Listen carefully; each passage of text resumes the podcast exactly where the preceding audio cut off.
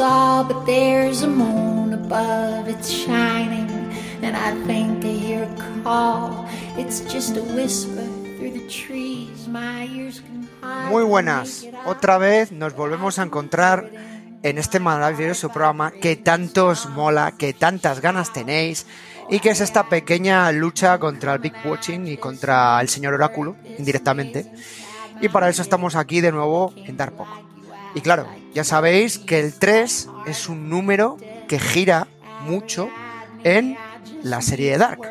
Y como para juntarnos con el número 3, tenemos dos factores a mayores que el que os habla, que ya sabéis que soy el David Mulé alternativo, o me podéis llamar Julio Caronte, pero en su caso David Mulé sin tupé.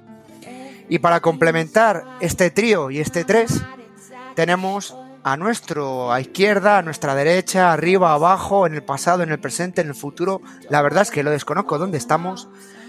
A la maravillosa compañera Gemma Yaz. Hola a todos, una semana más, encantada de estar aquí como siempre y como todas las semanas. Y, y nada, mmm, semana a semana me va explotando un poco más esa, esa partícula de Dios particular. Y, y, nada, no sé, la verdad es que como decía Julio, eh, somos tres. El 3 tiene mucha influencia, como la Santísima Trinidad, eh, como esos tres o cuatro caballos del apocalipsis, bueno, jinetes, en fin, que, que ahora que tengo unas ganas terribles de ponernos en materia y, y eso, que, que, gracias, que encantada de estar aquí otra vez con vosotros. Pues eh, lo ha puesto perfecto, porque si hay una persona que es experta en que explote la cabeza y demás cosas, es sin duda nuestra compañera Lenate. Hola, jo. Después de este, es que es que no sé cómo hablar, porque después de este episodio ves que literalmente me ha explotado la cabeza ya.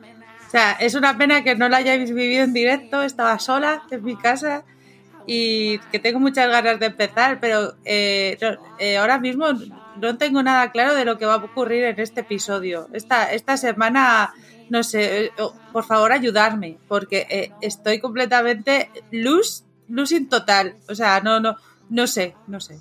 Ayúdame, Julio, ayúdame.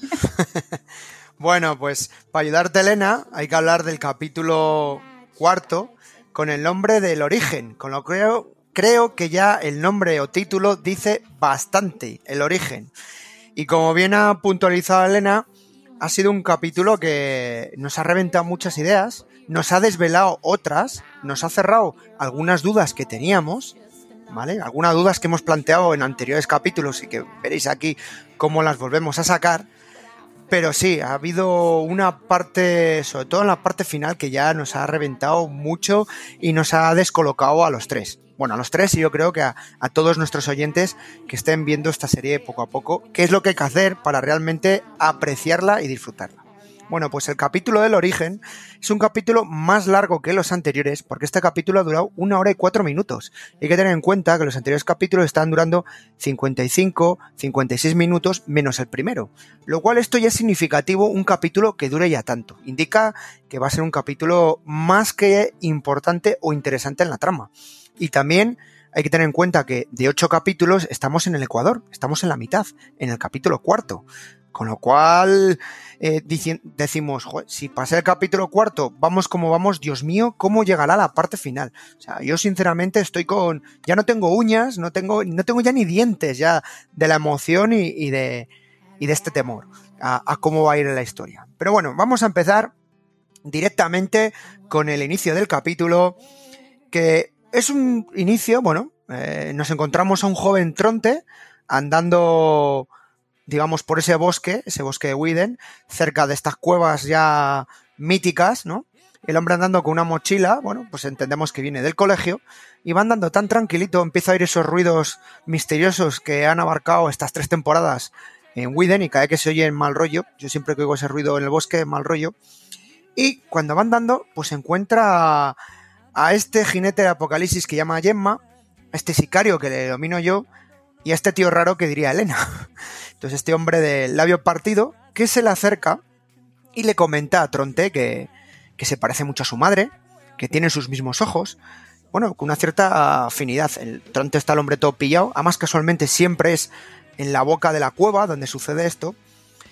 Y eh, Tronte aquí nos da un dato muy curioso, le pregunta, le interroga, oye, ¿tú quién eres? Dice, dime tu nombre. Y este le contesta, no tengo nombre, no me pusieron nombre.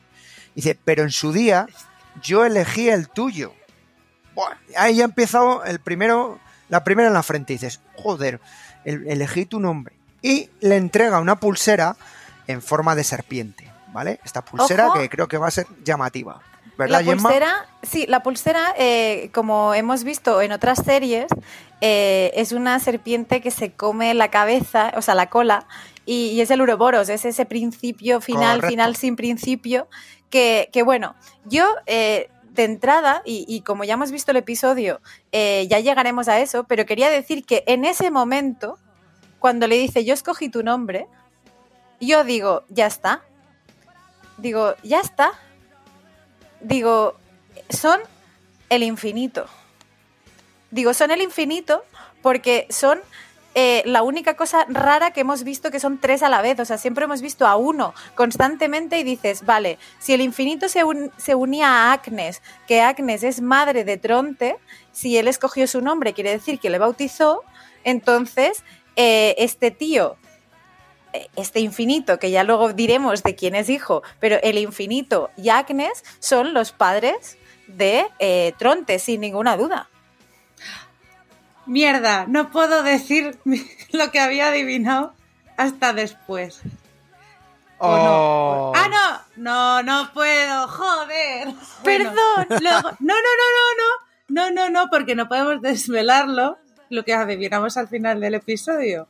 Pero recordarme, por favor, que os diga la maldad de esta serie, again, con los parentescos Totalmente. y sus relaciones.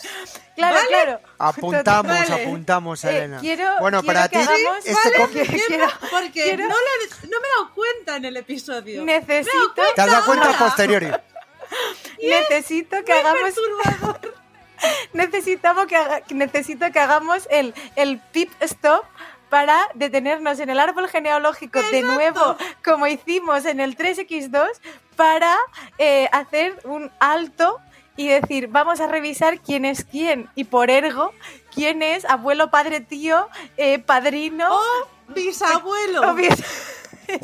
para, páralo todo, Paul, que diré. Ah, bisabuelo, ah. y ahí lo dejamos.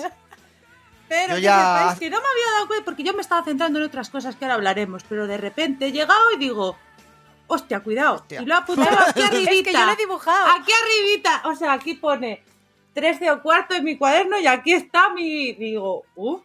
claro, pero. Yo, eh, eh, eh, aquí, aquí, está, creo. Exacto. Bueno, yo he puesto, hablando ya de este inicio, yo claro, he deducido que era su padre, ¿no? Como hemos deducido todos, el padre de Tronte. Claro, pongo su padre y ya he puesto el infinito. A mí ese señor es como Prince, no tiene un nombre, es un símbolo. Es el cicatrices es un símbolo ya. Y pues nuestro nuevo Prince, pues infinito. Y es bastante perturbador porque todas estas temporadas como, joder, y el tronte este, ¿por qué estar aquí siempre?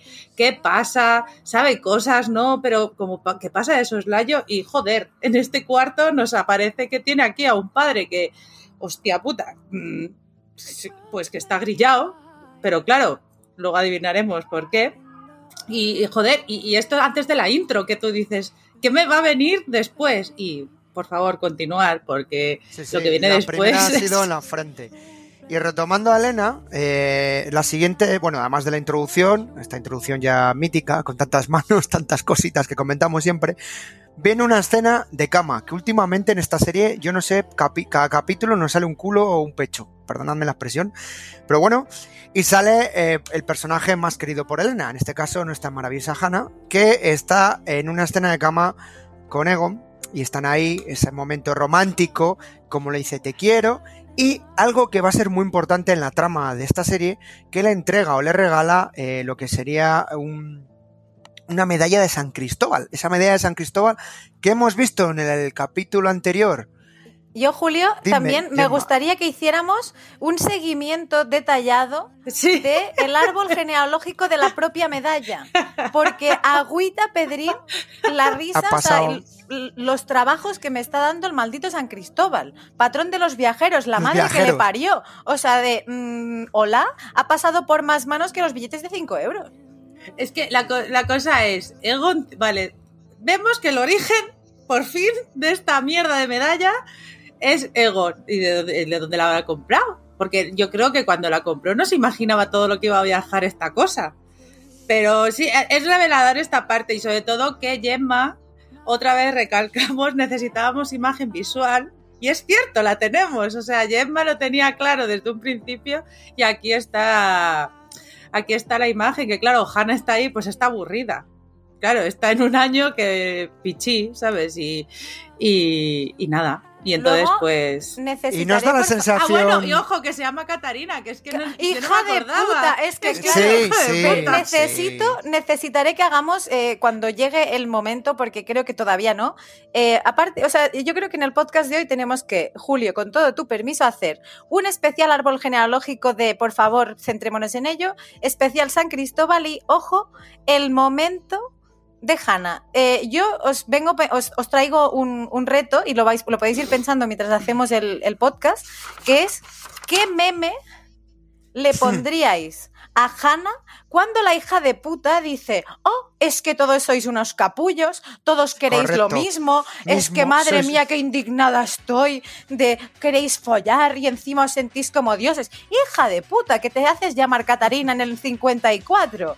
¿De qué me estás contando? Y yo necesito ponerle un meme. O sea, de yo estaba viendo ese momento y digo, por favor, necesito una ilustración de este discurso. La verdad es que la serpiente que comentabas antes al principio, como elemento de principio y fin, esta mujer lo que es una serpiente enrollada total es, está claro. Para mí es la imagen que simboliza. A ver, yo es que ahora mismo no sé la importancia, claro, eh, se nos está centrando mucho en Jonas y Marta, yo no sé la importancia de esta señora.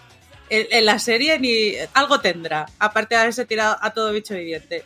Relacionado con Jonas, con Y, eh, Ulrich, con todo y- el mundo. Y lo que os iba a comentar. O si sea, creo que ella la- es el origen porque se lía con todo, con todo el árbol. Le falta un Doppler ahí. Porque Helge era rarete, que si no, Helge Bueno. hubiera caído también. Claro, yo, mira, o sea, cuando le paga dinero, luego ya lo veremos, pero cuando lo- le da esos 10, que ya no sé, marcos serían, entiendo, Sí, eh, cuando le da marcos. 10, 10, 10 cosas, yo pensé, joder, que también le dé 10 algo a Hanna y ya se dará por pagada. O sea, es que era como cerrar el círculo, porque lo que decías tú, digo, mira, digo, me tiene hasta las pelotas. Lo que os iba a comentar, chicas, es: ¿se habéis dado cuenta cuando está con el otro en, en- en la cama haciendo, haciendo el amor? Y ya está como ausente. Está ahí como que si podía estar, vamos, como si se esté imaginando a Ulrich o a quien sea. Es una sensación, pues Porque eso. le de- da igual. Es que le da Sí. igual. Es que yo no sé por qué no ha vuelto a viajar. Si no sabe. no- Ah, no, porque sabe, sabía que. ¿Sabe lo del apocalipsis? Es que ya no. Ya, ya no. No, ya esta mujer le ha perdido. fue a buscar a Ulrich. Pero le, no, pero le dijo, no, no, pero Jonas le debió decir algo. Jonas Chubasquero. Bueno, no sé, a ver, a mí esta señora me está cansando ya. O sea, no, no, no sé qué, qué- no sé. Pero bueno, es que, es que además digo, que quiero repuntar lo que he, he apuntado. Hanna 53 se tira a Egon. Él le da a San Cristóbal. Se hace llamar Catarina la muy zorra. O sea, para mí esto Eh, eh, es, esto es en e- Hanna. Esto es Hanna. Todo. En O sea, este momento- general, todo. He de, he de deciros que el Dark Box se ha convertido ya en un programa presentado por Jorge Javier o el Sálvame. Estamos en esta fase ya prácticamente porque ha- hemos perdido ya un poco hasta el rumbo. Pero bueno, re- retomando a la realidad y no sí. perdiéndonos, la siguiente escena es una escena más dulce. Bueno, hasta cierto punto, que se ve a tres jóvenes niñas, en este caso tenemos a Inés, Hanna y Claudia, que están viendo revistas, eh, llamémoslo eróticas, porno de la época, bueno, que son pues eh, mujeres en lencería, y bueno, simplemente están hablando de, de sexo, que, y Claudia dice, pues yo lo he visto en mi padre, y, le dice la otra, ah, ¿y a Tronte se las visto? Digo, joder, que pronto empiezan estas niñas ahí a Es que, lanzárselas. Julio, ¿cómo quieres que nos centremos? O sea, estás hablando de Jorge Javier, o sea, estamos hablando de la zorra de Hanna y aparece otra tía, o sea, otra niña en el 54 que dice que el pene es como algo que va fuera del cuerpo y, o sea, de, madre mía, y de hecho, o sea, me pareció muy reivindicativo eh, en, esta, en esta trama del 54 hay muchos comentarios, tanto machistas por el contexto de la época como reivindicativos acerca de lo sexo. machista que era la época, porque el Mm. comentario de las tres nenas diciendo ¿y por qué no salen hombres? Me parece injusto. Es uno de tantos que los iremos viendo, pero sí que es guay que la serie hace esta crítica sutil de qué mierdas, o sea, de por qué siempre es la mujer la que acaba pringando o la que está mm, en un segundo plano, o sea, muy guay, Totalmente de acuerdo. Muy guay. eso que la sociedad alemana es una sociedad bastante liberal con respecto a otras sociedades de Europa, ¿eh? O sea, imaginaros en otros sitios. Bueno, en Cuéntame no te va a decir nada o una serie de estas. Pero sí, sí. Y la siguiente escena que sí que va a empezar a dar juego también, pues vemos a, en la comisaría que Egon entra eh, en su despacho y ve a su mujer, ve a Doris, que le viene a traer una teoría conspiratoria o como queramos interpretarlos, donde le dice, mira, planchando la- las blusas, que ahí me quedé yo con la copla, digo, planchando las blusas, que hostia, también esta es otra. Me he encontrado un pañuelo con las siguientes iniciales y se ve una especie de una H y una T que corresponden a Hanno Tauber, a ese sacerdote desaparecido. ¿Y quién es ese sacerdote, Gemma? Efectivamente, es Noah, esa persona que sale dos veces en el árbol genealógico de la parte que mm, parecía que conocíamos, pero cada vez pienso que no. Y, bueno, mm, muy perturbador también, o sea, de- es que, joder, o sea, este principio de episodio de verdad, Julio, es que no me puedo centrar. O sea, de una señora que me dice que plancha las camisas de no sé quién y se encuentra un pañuelo con unas iniciales de, vamos a ver. Vamos a ver, que tú estabas hurgando ahí, ya enco- o sea, estabas hurgando para una cosa y te has encontrado con otra. Por supuesto, por supuesto. Y además Elena, recordemos lo que hablábamos con Doris. Doris está enamorada de Agnes. Bueno, que sepa Correcto. que Agnes a saber Bueno, dónde va a enamorada, estar. no está- ha habido una relación entre las No, dos. no, enamorada. Enamorada porque al final huele su vestido. Eso, eso para, para eh, eh, ¿cómo se También dice? Hannah huele- No. también Hannah huele, ¿eh? Claro, porque está enamorada, pero el lenguaje cinematográfico, oler vestido, oler vestido con cara de pena es estar enamorado. Y yo, Sí, a mí eso lo dejo ahí. Entonces, claro, se la nota como, oye, búscala, ¿no? O, No, pero es por el hijo, yo a mí no tal. Es como, ay, Doris, ¿qué está pasando aquí? Y entonces, claro, ya se empieza a ver como... Recuerdo que en la temporada pasada decíamos de pues que se irían juntas y no sé qué, y que le desabandonaría, porque al final, bueno, Egon y Claudia se quedaban solos, y aquí hemos visto que, bueno, juntas no, pero abandono sí que va a haber. Sí, hay una desaparición. Y luego otro punto que nos viene a retomar y a, contestar a una pregunta prácticamente la temporada pasada, y es, en el futuro, en este futuro posapocalíptico, nos encontramos a Agnes, a esta Agnes que había viajado. ¿Y dónde está? Con Adam. Con este Adam, están los dos viendo la partícula de Dios que decimos, ¿no? En lo que sería lo que queda de la central nuclear.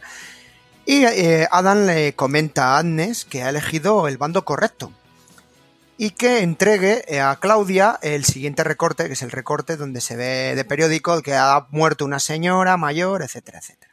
Que, Y Julio, dice una frase, dime, Perdona que te interrumpa antes de la frase, pero eh, a mí me- ya me tocó, o sea, ya te digo, o sea, el capítulo empieza mal y va peor, sin duda. A peor de explosión de neuronal. Cerebral. Pero, pero cuando le dice, has escogido el buen bando y es como maldito seas. Es decir, es lo mismo que le acaba de decir Eva Marteva a, Jonas. Tienes que escoger el bando de la luz y no sé qué. O sea, otra vez, bandos, posicionamiento y un fin que no acabamos de entender en ese momento. O sea, de mm, por qué tienes que escoger un bando si realmente todos lo que queréis es que sepamos, hasta el momento, evitar el apocalipsis. Ese es el origen o, o la lucha de, lo- de los dos bandos, queremos entender, ¿verdad, Elena? ¿O tú crees que hay alguna cosa más? Es que, mira, yo no sé- yo solo sé que no sé nada. O sea, Eso decía Descartes. Ya, pues que claro, aquí hay un bando, sí, y entonces, claro, pero vemos a, a Marta en ese bando, o porque, claro, Marta estaba con Adam también. A ver, Marternativa, Mar- Mar- bueno, Marternativa Preyonas, vamos a llamarlo así, eh, estaba, no, perdona, Marternativa Post-Jonas. Post-Jonas. Está ahí, está ahí, está ahí. Entonces, claro, tenemos que el bando está Agnes, está, claro, yo he entendido dos bandos, el de Adam y el de Eva. Entonces, Sí, el la- de Adam está la luz Agnes, Como dijiste en el anterior episodio, ¿cómo se llama la ¿La serie, luz? Elena? Dark. Entonces, tenemos ahí a Agnes, a esta Marta no la cuento, pero vamos, a Agnes, a Magnus y los otros que no pintan una mierda, Y claro, en el otro bando, pues tenemos a, tenemos, que sepamos, tenemos a, a como lo ha denominado Car, Infinito de Córdoba y a Eva. Infinito de Córdoba. Esa es a buena. Eva y, y- y bueno, es que, pues eso, tenemos a Infinito y a, de Córdoba y a, y a Eva y, y que sepamos, bueno, pues todo lo que diga Jonas o lo que sea. Entonces, vale, tenemos dos bandos, perfecto. Y Agnes está ahí y, y es como, ¿y qué? ¿Y qué más le dice Julio? Porque tú Pues, quieres decir ah, una es- frase. Sí, es que yo me apunto, me, me han las frases porque además eh, os recuerdo que es que esta serie, las frases que dicen todas luego van conectadas. Yo tengo la manía de apuntármelas porque luego si no me pasa el efecto Elena Gemma que me peta la cabeza. Y es que le dice, la vida es un regalo para los que saben sacarle partido. Y dices tú, hostia. Es decir, aprovecha el tiempo. Espera, pero más partido que le están sacando estos, ya me dirás, ¿eh? Bueno, Porque, ya te digo. Joder, o sea, yo me siento una inútil en mi vida después de ver esta serie, porque Sí, sí, sí. no hago nada, o sea, no hago nada. Yo comparado con ellos, no viajo, no, no- no hago nada. No, no, no salimos ni de vacaciones. Y Agnes le dice si le dirá a Marta cuál es el verdadero origen. Y ahí lo deja. Y dices tú, uy, aquí hay algún lío a mayores que no sabemos y nos estamos perdiendo. Pero le dice cuál es el verdadero, eh, el verdadero origen de Marta, Sí, que le diga cuál Claro. va a ser el verdadero origen. pero no el de Marta, el, el origen No, de no, Marta. el origen, de, el origen, El origen de la cosa, todo este de la entramado. cosa, ya. Del entramado. Es Claro, claro, entramado lo usan, o sea, de también es una palabra que me empieza, o sea, matriz, entramado, eh, zorra, ah, no, esto no, esto es lo, lo decimos nosotros, Eh, matriz, entramado, y hay otra que no paran de decirla, de me cago en, o sea, de qué queréis, o sea, sí, qué matriz, que luego ya hablaremos de las matrices.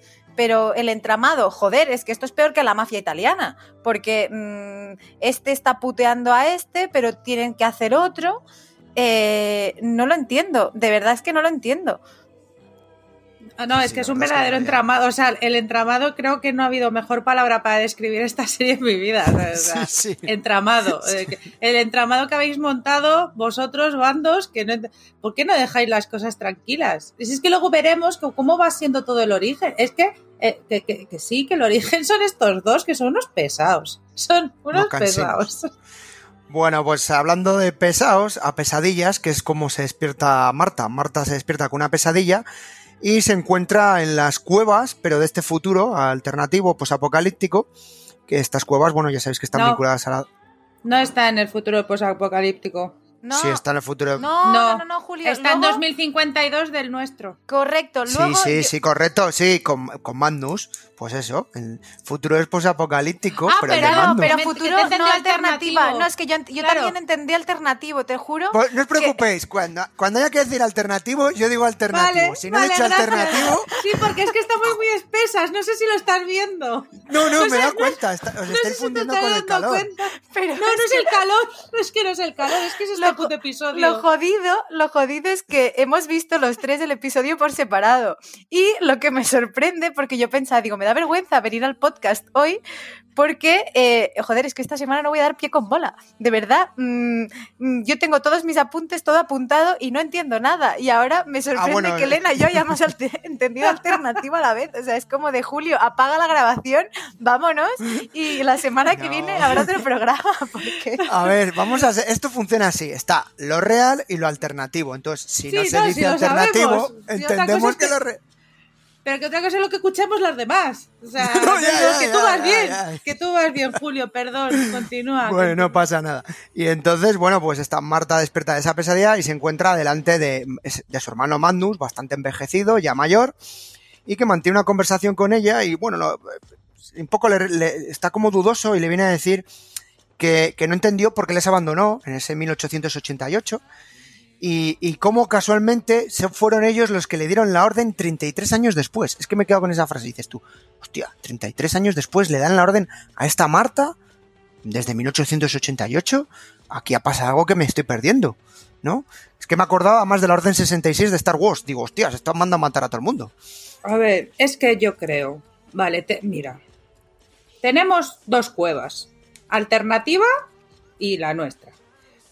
el, ¿cómo se dice? Donde el- la guarida de Eva está en esa cueva y la otra guarida está en la, en la cueva no alternativa. Entonces ahí pasa el tiempo. Pero pasa el tiempo como, pues no sabemos cómo pasa el tiempo. Entonces, claro, los de, lo de hace 33 años es lo que hemos visto eh, a Adam y esta gente, claro, ya señores mayores, pero son todos contemporáneos. Pero lo que pasa es que Adam está más envejecido por, por las mierdas. Pero claro, les da una orden eh, eh, a los 33 años que por eso están viejos ahora y ahora pueden viajar por donde les da la gana, ¿no? Y a eso lo mismo le pasa a Eva.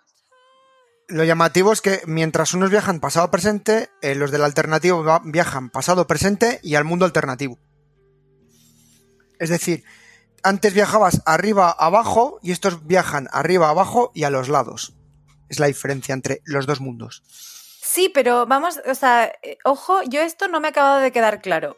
Porque mm, los, los que viajan hacia donde les plazca y en el orden que les plazca es el infinito.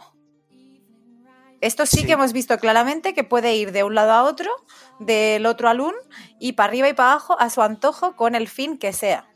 Y Pero- no hemos visto con qué método viajan, que eso es Claro, algo que... eso también- es, no hemos visto el método ni, ni la gasolina, ni porque claro, o sea, si hay escasez, escasez de recursos y demás, pero creo que son los únicos, excepto Jonas, que han viajado en horizontal.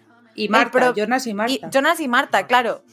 Pero el resto, eh, Magnus, o sea, la, la Chupipandi viajó del 2020 al 1888 y desde ahí se han quedado haciéndose mayores cronológicamente, tal cual, o sea, se han quedado y han ido cumpliendo años a medida que el- tiempo iba pasando normalmente.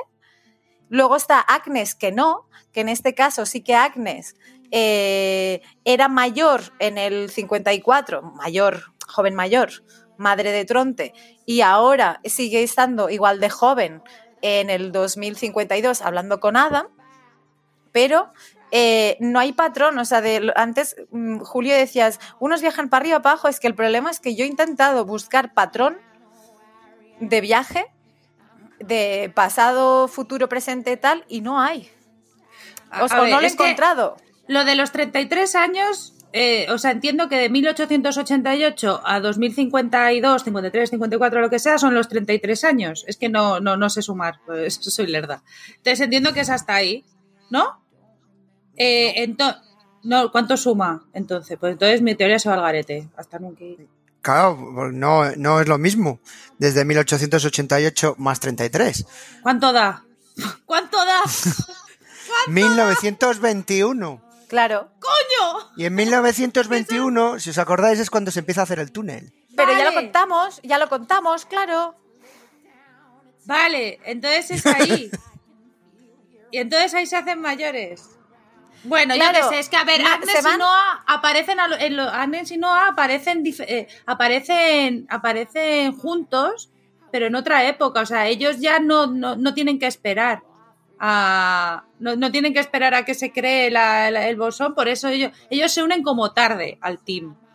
No sé, eh, eh, pues no sé cómo se unen, no sé, no sé quiénes son sus padres ni nada, Pero lo vimos ahí. lo, que, lo que no tenemos que olvidar en Ah, ningún bueno, momento. sí, porque en el 22 es cuando vimos cuando eran jóvenes, ¿no? No vimos a La- Noah y a Agnes la en el foto- 22. La foto de, de la creación de Sigmundus, que era como la- el, el evento fundacional de logia. Sigmundus, de la logia, era el 9 de mm, enero de 1921.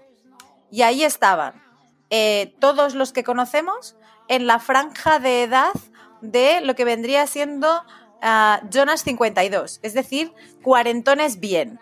Correcto. Hasta aquí, Claro. o sea, de entonces Suma los 33 años a 1888, Sí. entonces te encajan fechas. Vale, pero otra cosa. Entonces, ¿os acordáis de la temporada anterior cuando vimos a Noah y a Agnes de jóvenes? ¿Qué, qué- qué- qué importancia había ahí? ¿Cu- ¿Cuándo se iban con la...? Porque se unían a la logia al final. Pero se nos explicó, es que ya no me acuerdo. Es que Bueno, lo dejan a tirar. entender, pero no, no en ningún momento te lo comentan. Bueno, pero vamos, que se unen así. Ah, bueno, claro que tenemos. que Joder, qué tonta soy, de verdad. ¿Por qué soy tan tonta? Si tenemos al Noah joven que ha viajado luego a conocer a, a la madre de Charlotte, a la hija, a la Correcto. madre hija. Vale, madre, vale, hija, sí. hija, madre. Bueno, da igual. Bueno, me pues estoy liando, de este sigamos. punto lioso vamos a otro aún más lioso. Y ahora vamos al 6 de No. noviembre del 2052 del mundo alternativo. Sí. De ese mundo posapocalíptico alternativo, ¿vale? No está la nieblilla, sino que está un pedazo desierto que ha arrasado todo, que es como acabó el capítulo anterior. Y vemos a nuestros protagonistas, a nuestra pareja de protagonistas, a ese Jonas y a esa Marta alternativa, entrando en un búnker, ¿vale? Lo que el búnker que hemos visto todas las temporadas, este búnker que parece más bien una pizarra, más que un búnker, porque está lleno de un montón de nombres y de fechas, y ahí nos encontramos a esta Marta madura, ¿no? Por así decirlo, bastante reventada la piel, entendemos que de, la situación posapocalíptica. Y bueno, le viene a decir eh, a, a los dos que en dos días va a haber el apocalipsis y va a morir todo el mundo. Y que el apocalipsis que tiene origen en el mundo de Jonas afecta a los dos mundos. ¿Vale? Y que depende de ellos dos, además lo recalca de ellos dos, el cambiar ese mundo. Pero independientemente de estas frases que le dice Marta, que aquí la mirada no me gusta particularmente y no me parece nada convincente, tiene incluso un poco mirada de loca, yo no sé si es consecuencias del post-apocalipsis, apocalipsis, pero la clave creo que está en las paredes. ¿Verdad, Gemma, que tú te has quedado con la copla de unas cuantas cosas de las paredes? Madre mía, con la copla y con la pizarra entera, porque yo le llamo el búnker de tiza, sin más. Eh, en primer lugar, eh, todo pasa mm, detrás de, Jonas y de Marta. O sea, de en ese todos los planos están ellos como humanos de, oh, lo que me acaba de decir, qué fuerte, me tengo que hacer, oh, no. Pero, eh, en primer lugar, vemos una secuencia de años que son los que hemos ido apuntando nosotros como darkpotistas, pero ahí empiezan en 1822. Está 1822 eh, redondeado con un círculo, que es donde parece que empieza todo. Recordemos, y sí que es cierto, que decían que el viejo Tannhaus, el relojero, había perdido a su mujer y que había intentado inventar los viajes para salvarla y tal. Esto no lo tenemos ubicado tampoco nunca. Luego, la siguiente fecha que apuntan es 1887 y el 88, que ya los hemos vivido. Luego, pues 2021, 53, 54, o sea, estos ciclos de 33 años, de dos en dos, que en función de si es cerca de fin de año o del principio, ahí están, y hasta 2053. Luego hay un montón de frases en latín que sí, señores, he hecho capturas de pantalla y las he intentado apuntar. Eh, mal por mí, eh, no he hecho los deberes y no las he traducido, pero en muchas de ellas habla del, paradis del paraíso, o sea, del paraíso, y de, cosas vinculadas con Dios, de, dice, no nos podemos comer, no sé qué, el jardín del Edén, bueno, pues lo que ya más o menos vamos conociendo. Prometo que para el siguiente, si hay algo relevante, hago un alto y os digo. Pero, Comentarios del eh, Génesis, creo que son, si no eh, recuerdo. mal. ahí puede ser, sí. Y luego hay dos cosas muy... Hay un, un easter egg muy chulo, que es que la banda sonora, la canción de, de la, intro, de la intro es del grupo Aparat, un grupo alemán que tienen cosas muy chulas y que de vez en cuando vienen a Madrid. Y, y justamente con Tiza detrás de Jonas vemos Aparat, que creo que es un guiño de los creadores a, bueno, este homenaje a, a los a los creadores de la banda sonora, pero el otro día, eh, no recuerdo si en el programa del, en el 3X2 o en el 3X3, eh, Elena y, Julio estaban barajando las hipótesis de por qué Bartos no estaba. Eh, en esa pizarra tan chula, porque mola mucho, pone al lado de cada nombre los años en los que ha estado y los años de defunción. Y justamente al lado de Bartos Tiedemann pone una cruz y 1921. Así que sí, Oh. Bartos muere en el 21, por eso no está en eso que buscábamos. ¿Cómo? y En 1920. Ah, vale, vale. 1888, 1921. correcto. Por eso, por no adelantarnos con una escena final, cuando sale todo el grupo o banda en la parte final de este capítulo, él no aparece. Eso es. De hecho, claro, o sea, mm, ahí viene un poco la chicha, que hay una foto que nos descuadra. Pero eh, así es, o sea, Bartos muere, muere en el 21, no sabemos por qué. Pero eh, os puedo decir esto. Y también hay otro dato curioso, que es que hay una matriz de dos elementos. JM barra JM. Sabemos que las matrices en matemáticas se separan con líneas verticales en función de cuántos parámetros tengan. No recuerdo cómo se llaman cada uno de tal. Pero pone matriz de J y M por, o sea, multiplicado por otra matriz de J y M's. Oh, vaya, siempre nos están hablando de un error en la matriz, como decíamos antes. Entonces, eh, ¿qué ocurre con la multiplicación de matrices? Debería de saberlo porque aprendí a hacerlo, pero eh, creo que esto se lo dejo eh, para el Dark Oráculo cuando venga o, así de consulta porque mm, a estas cosas no le gana nadie. Pero algo tiene que tener, ahí hay secreto. Es nuestro científico particular. Bueno, mira, la matriz, todos sabemos que Jonas, Marta, Marta, Jonas, Adán y Eva, al principio del fin. Pero, tío, es que, ¿qué paredes? O sea, que yo, yo, yo, no, es que no puedo decir nada, porque es que no sé qué decir. Elena, también te has dado cuenta que el jabón y el hidrogel no existen en esa época porque llevan más mierda los dos. Es que quería guardar, quería guardar el momento uñas negras de este episodio, eh. porque lo tenemos en todo para después, porque da bastante asquete cuando te tocan con eso, pero ya lo comentaremos, sí. Bueno, pues retomando, ah, volviendo un poco a este Sálvame de Luz que se está convirtiendo hoy el episodio. Claro, espera, hay, una cosa curiosa, perdona, sí que tenía que comentar. Bueno, no es curioso, que es lógico, pero bueno, que claro, en el alternativo eh, eh, Magnus está muerto. Eh, obviamente, pues, que, porque no ha habido un Jonas que se les haya llevado. Porque como Jonas en el alternativo no estaba, pues eso, que mira, ahí dije, mira, he entendido esto y me di una palmadita en la espalda. Una piruleta balena. Bueno, pues lo que comentaba, retomando un poco, volviendo al mundo del corazón, que se está volviendo este capítulo hoy, pues viene otro momentazo y otra bomba en la cabeza y que también es una respuesta ya definitiva a las dudas que, sacamos en los anteriores capítulos y que muy bien Gemma consiguió desvelar de ese cuadro o árbol genealógico. Y es que Hannah, que en el anterior, eh, al principio del capítulo, pues dejó que se encontraba bien y le había mandado Egon que se acercara al médico, cuando estaba el médico que la está examinando, la dice felicitaciones porque usted está embarazada. Y hay ese momentazo de la cara de ¿cómo? ¿Cómo estar embarazada? ¿A mi edad? ¿Cómo es posible? La verdad es que en esta serie aquí cada uno el tema control no lo llevan muy bien. A mí me gusta el zasca, el zasca de está embarazada, por cierto, a su edad es un riesgo y es como, ay, Ana, que no eres tan joven ya fue un momentazo y esto fue lo que muy bien acertó Gemma de, que Hannah está embarazada, está embarazada de Egon, y de ahí que saldrá. Niño o niña, Gemma. Niña, recordemos que es niña, que bueno, podría haber salido San Cristóbal con tanta guerra que está dando. Pero bueno, ya veremos de dónde viene esto, pero sale una niña, sale Cilia eh, Tideman, porque entendemos que al final eh, Egon le da los apellidos y no sabemos muy bien cómo. Eh, Cilia se conoce con Bartos. Mm, Bartos y ella tienen a Agnes y a Noah. Entonces, claro, es algo que no entiendo, porque esto tiene que implicar viaje. Hombre, eso creo que está relacionado con la última escenita del episodio, pero bueno, no, vamos a adelantar, no vamos a adelantar.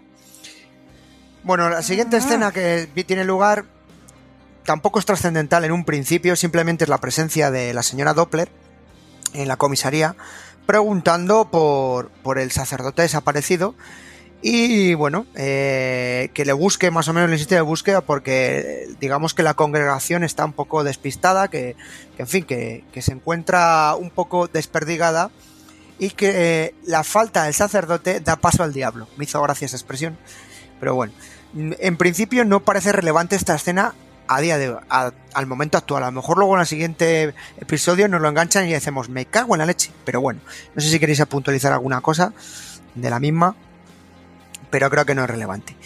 Y ahora sí que ya viene un momentazo de tensión. Y es cuando mm, la mujer de Gon, Doris, se presenta en la iglesia. En esta iglesia protestante.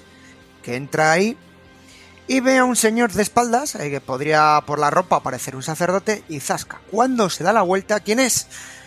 Sí, señor, Infinito de Córdoba, la matriz, el sin nombre, el minitronte, el sicario, el aviopartido, bueno, como queráis llamarle, tiene un montón de nombres.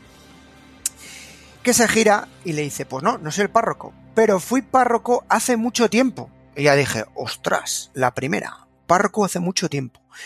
Y le dice una serie de frases, bueno, empieza a preguntarle, le- Doris le dice, pues mira, es que estoy buscando a una mujer que me deja al niño, que no sé qué, que no sé cuánto, tal. Y este directamente, con esa mirada que tiene entre psicópata e inquisidor, le dice, no todas las relaciones están basadas en el afecto. Y haces tú, "Uh", momento carnaza. Y dice, cada mentira mata un poco el alma humana. Con lo cual está diciendo, mire señora, que usted lo que le interesa, además le dice directamente, es la mujer, la madre, no el niño. Dice, porque el corazón no atiende a razones, solo sigue a sus deseos. Y esta va a ser una frase que se va a repetir a lo largo del capítulo en varias escenas, ¿vale? Y, y seguidamente le deja caer que en el sentido de su marido. Su marido porque llega tan tarde, no, bueno, más o menos le viene a decir que su mujer, su marido tiene un afer con otra mujer. Y ahí es cuando esta mujer se levantan eh, la contraparte juvenil y la contraparte mayor y un poco la rodean y es cuando esta mujer ya se queda, se acojona, que diríamos popularmente, y sale de ahí corriendo. Por cierto, incidir que el niño, además me pasará en otra escena que pasa a lo largo del capítulo, el niño da miedo. Es, el, es el demon, el demonio en pequeñito. ¿Qué habéis visto, chicas? ¿Qué tal, Gemma? ¿Qué te ha parecido este? Para mí me parece un escenón, ¿eh? Eh, muy, muy, muy heavy y de hecho de ahí empezaba un poco eh, mi presentación cuando hablábamos en el podcast de la Divina Trinidad. eh, perdón, la Santísima Trinidad, y es que lo que andaba buscando, por eso estaba un poco escuchando de lejos, con todo el respeto, es que a mí me llamó la atención que en esa imagen tan limpia, porque están los tres infinitos rodeando a Doris, pero eh, se ve claramente a la, a la izquierda la típica pizarra de las iglesias donde ponen los salmos o lecturas necesarias para, para el día o para el momento, que son 47, 904, 24, 120, 182. Y, estaba intentándolo buscar, pero mm, como no tengo mucha mano en lo que vendría siendo la cultura bíblica, eh, pues ando despacito. Pero creo que tiene que ver, y, y ahora mm, es un farol así tal, pero según Google, si metía todos los datos, salía algo así como de Adán, que me cuadraría, o sea, tendría todo el sentido de la vida. Eh, me parece una escena, como decías, muy potente, a la vez que muy perturbadora, pero, ojo, que eh, antes de que lleguemos al final, yo ahí tengo una corazonada. Tengo una corazonada viendo esa escena. Porque eh, le voy a llamar eh, 3-1, que es como lo tengo en mis apuntes. El 3-1 es el de en medio, porque es el como el protagonista. Luego están el 2 y el 3, que bueno, están ahí para estar. Pero el 3-1, que es el mediano, siempre tiene cara de mierda. O sea, de como de cuando se te queda ahí estreñido, que de con el morro chungo y encima con cara de meh. Pero cuando le está hablando a Doris de, su relación con Agnes sin mencionarla, porque Doris pregunta por, por, Agnes, que está muy preocupada por la pérdida, de si sabe dónde es. Eh, claro, ella le dice, ¿es usted el nuevo párroco? Y él le responde, lo fui, pero de eso hace mucho tiempo. Segunda confirmación de que es el padre de Tronte, o sea, decíamos el padre.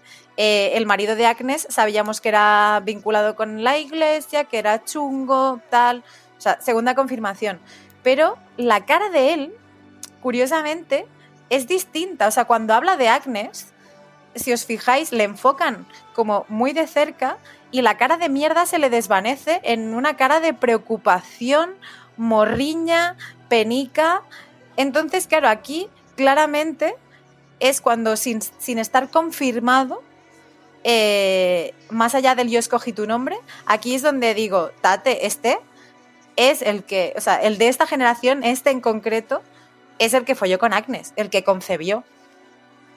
Por ese sentimiento y esa morriñita que tiene y sobre todo por el cambio de lenguaje corporal, que por fin, durante un microsegundo, te deja de tener cara de mierda. Desaparece la cara de asesino, aunque no sé decir, yo, Elena. No tengo que no tengo que decir nada más sobre este tema.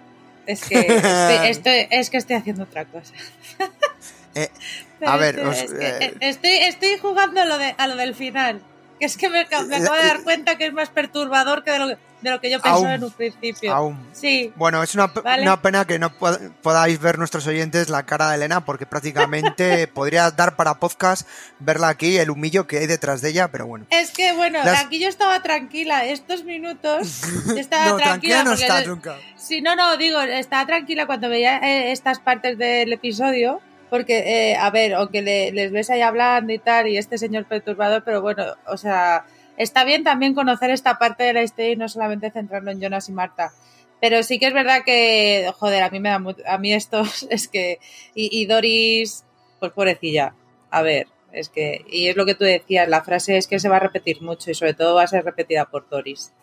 Sí, mucho, sí. Y por Egon, por los tres. Bueno, pues la, la siguiente escenita, eh, que tampoco la considero muy relevante del todo, pero bueno, siempre aquí hay una cosa que yo siempre te digo lo mismo, esta serie me parece que todos son miguitas, pues se ve a Tronte que está en el, en el lago sentado sobre un árbol en un punto, bueno, pues reflexivo, mirando, y aparece Hannah, la, la niña, que sería en el futuro su, su esposa, y le ve que está con la pulsera, Juan le dice, ¿qué es eso? No, era de mi madre, le dice, bueno, eres muy guapa, jajaja, bueno, pues una escena, pues, entre infantil y pre- más bien preadolescente de tirándose los tejos y jajaja. Pero bueno, poco más. No sé si queréis puntualizar alguna cosa. Y si no, pasamos a la siguiente escena, que sí que ya tiene más acción y más chicha, porque vemos a esa maravillosa Hannah que visita a Egon en comisaría, que el otro se ve sorprendido en comisaría de, "Eh, ¿qué haces tú aquí? Y le dice y le comenta que está embarazada. La reacción del otro es de susto, miedo, de hostia, la que me va a caer, no sé dónde meterme. Y ahí es cuando vemos ya una en acción a Hannah, esa cara de manipuladora de. Pues de Hannah, de Hannah en acción. ¿Cómo habéis visto a Hannah? Sobre todo tú, Elena, que sé que es tu personaje favorito. A ver, también Gemma tiene sus cosas con Hannah, porque es una pesada la Hannah esta.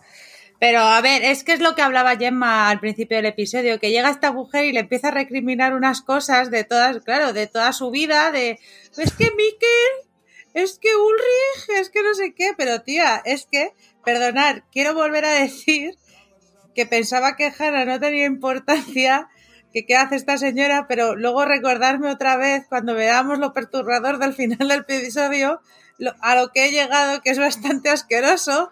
Entonces, Joder.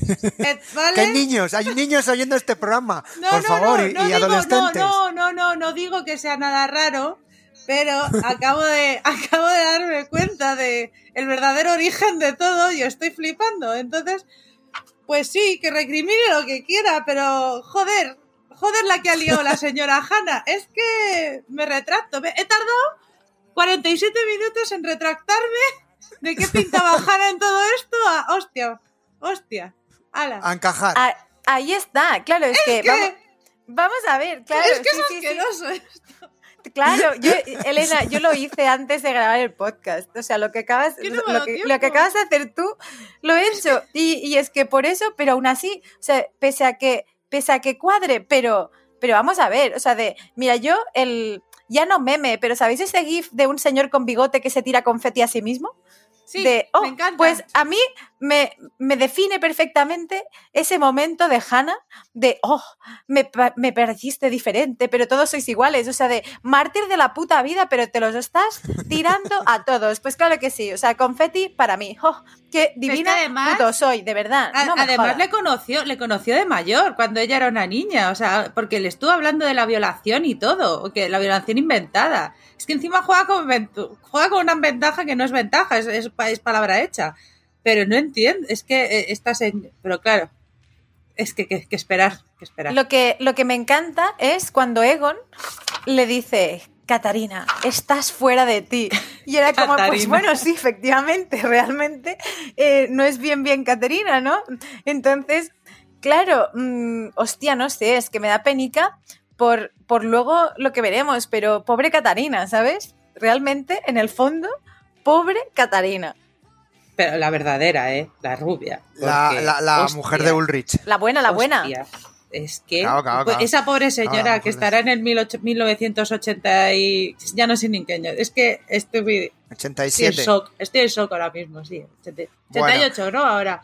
Pero o 87. Pero que, claro, esa que quiere salvar a su Está- marido ya, señor mayor. Está con el indio, al señor Claro, indio. claro. Y entonces vemos esto. Al indio loco. continúa que esto es, bueno, este no va a durar hora y media. Yo ya lo Elena, he que te, que te calientas y no hemos llegado ni, ni a un tercio de- del episodio. Bueno, pues en la siguiente escena eh, vemos hasta a Claudia pequeñita, pequeña, joven, como oye, está oyendo fuera esperando en casa de Gel los problemas que hay para conseguir el permiso del alcalde para la instalación de, digamos, la central nuclear, como que está el lobby del carbón impidiéndolo, etcétera, y demás. Bueno, y en ese momento sale eh, el padre, el padre de Helge, y le da dinero a, a a Claudia porque, digamos, esté con su hijo, esté pendiente de él, bueno, cuidándole, etc. Y le aconseja lo siguiente, cuando algo te interesa de verdad, consíguelo por ti misma, porque las cosas no vienen solas. Y haces tú, "Mm, esto es una frase que dice en la anterior temporada, si no recuerdo mal. ¿Verdad, chicas? No recuerdo la temporada, pero sí recuerdo que no es la primera vez. O sea, cuando la escucho digo, mierda. Digo, ¿quién se la dice a quién y en qué momento? Yo me suena a la anterior temporada que lo dice, que se lo dice Claudia a Jonas. Pero ya me quedo con la duda, me queda con la duda. Bueno, pues alguna cosita más. Bueno, por la siguiente escena aparece eh, este hombre, eh, aparece el, el- alcalde del pueblo y va a coger su vehículo, vehículo oficial, y vemos que el chofer ya, ya no cuadra, que es un señor mayor y que este señor mayor es uno de la Trinidad, para ser uno de los miembros de la Trinidad. Según se sienta, se sienta eh, el niño, el niño este que os digo que da bastante miedo y en este capítulo pistola en mano acojona y le ves como aprieta sin pensárselo con mucha frialdad. Es más, como curiosidad, por si no os habéis dado cuenta, tiene el peinado cambiado. Con respecto al resto de capítulos, lleva el peinado totalmente diferente, que es más pensativo. Coño, le han puesto una peluca al chaval o qué. Bueno, tiene cambiado. eh, y digamos que, bueno, pues hacen estos tres, este tr- trío peligroso de presión, ¿no? Hacia el alcalde para que, para que firme. Directamente enseñan en estilo mafia siciliana la pluma y los papeles y vamos, no se lo piensa en ningún momento, me da a mí. ¿Qué os pareció otra vez la presencia inquietante de estos tres? ¿Dan miedo o no dan miedo, chicas? Siguen siendo el factor de miedo. Sí, no, aparte ya estamos viendo cuál es la intención, ¿no? Que es lo que, pues que se cree la central nuclear, porque en un principio no se iba a crear, porque los del carbón no quieren, y estos pues quieren que se construya y que para, para, pues para que pase todo lo de siempre, ¿no? Para que, porque si no hay central nuclear no hay mierda, y, y lo consiguen. Bueno, ya Que no me he adelantado, pero que lo consiguen. Claro, para que no, para que no se rompa el entramado, para que falle la matriz. Pues esas cosas que tenemos ya.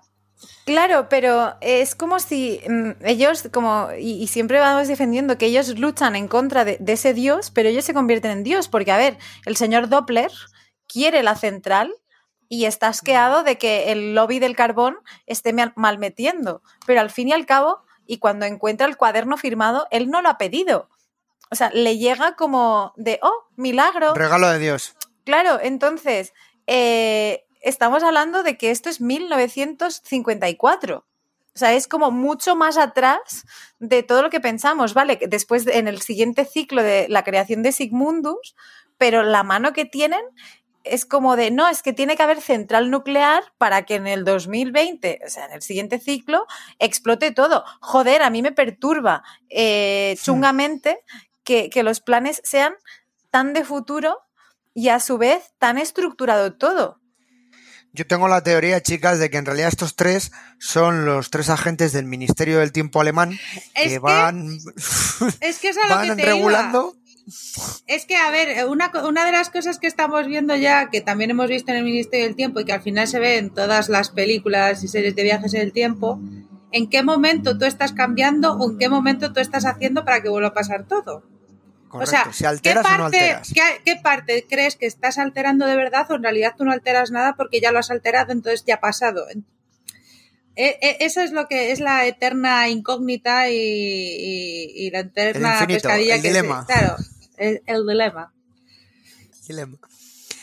Bueno, pues eh, siguiente escena, vamos a ese futuro alternativo, ¿vale? Futuro apocalíptico alternativo, donde está Marta Madura, está hablando con los chicos, siguiendo un poco la, la- escena que os decíamos dentro del búnker, y les dice que no hay forma de salvar los dos mundos, que se tienen que decidir por uno. Bueno, y directamente se encara o, o, engancha a Jonas, le dice que se tiene que, que salvar uno, en uno donde para que se salve Mikkel, para que se salve Manus, Francisca, etcétera, etcétera, ¿vale?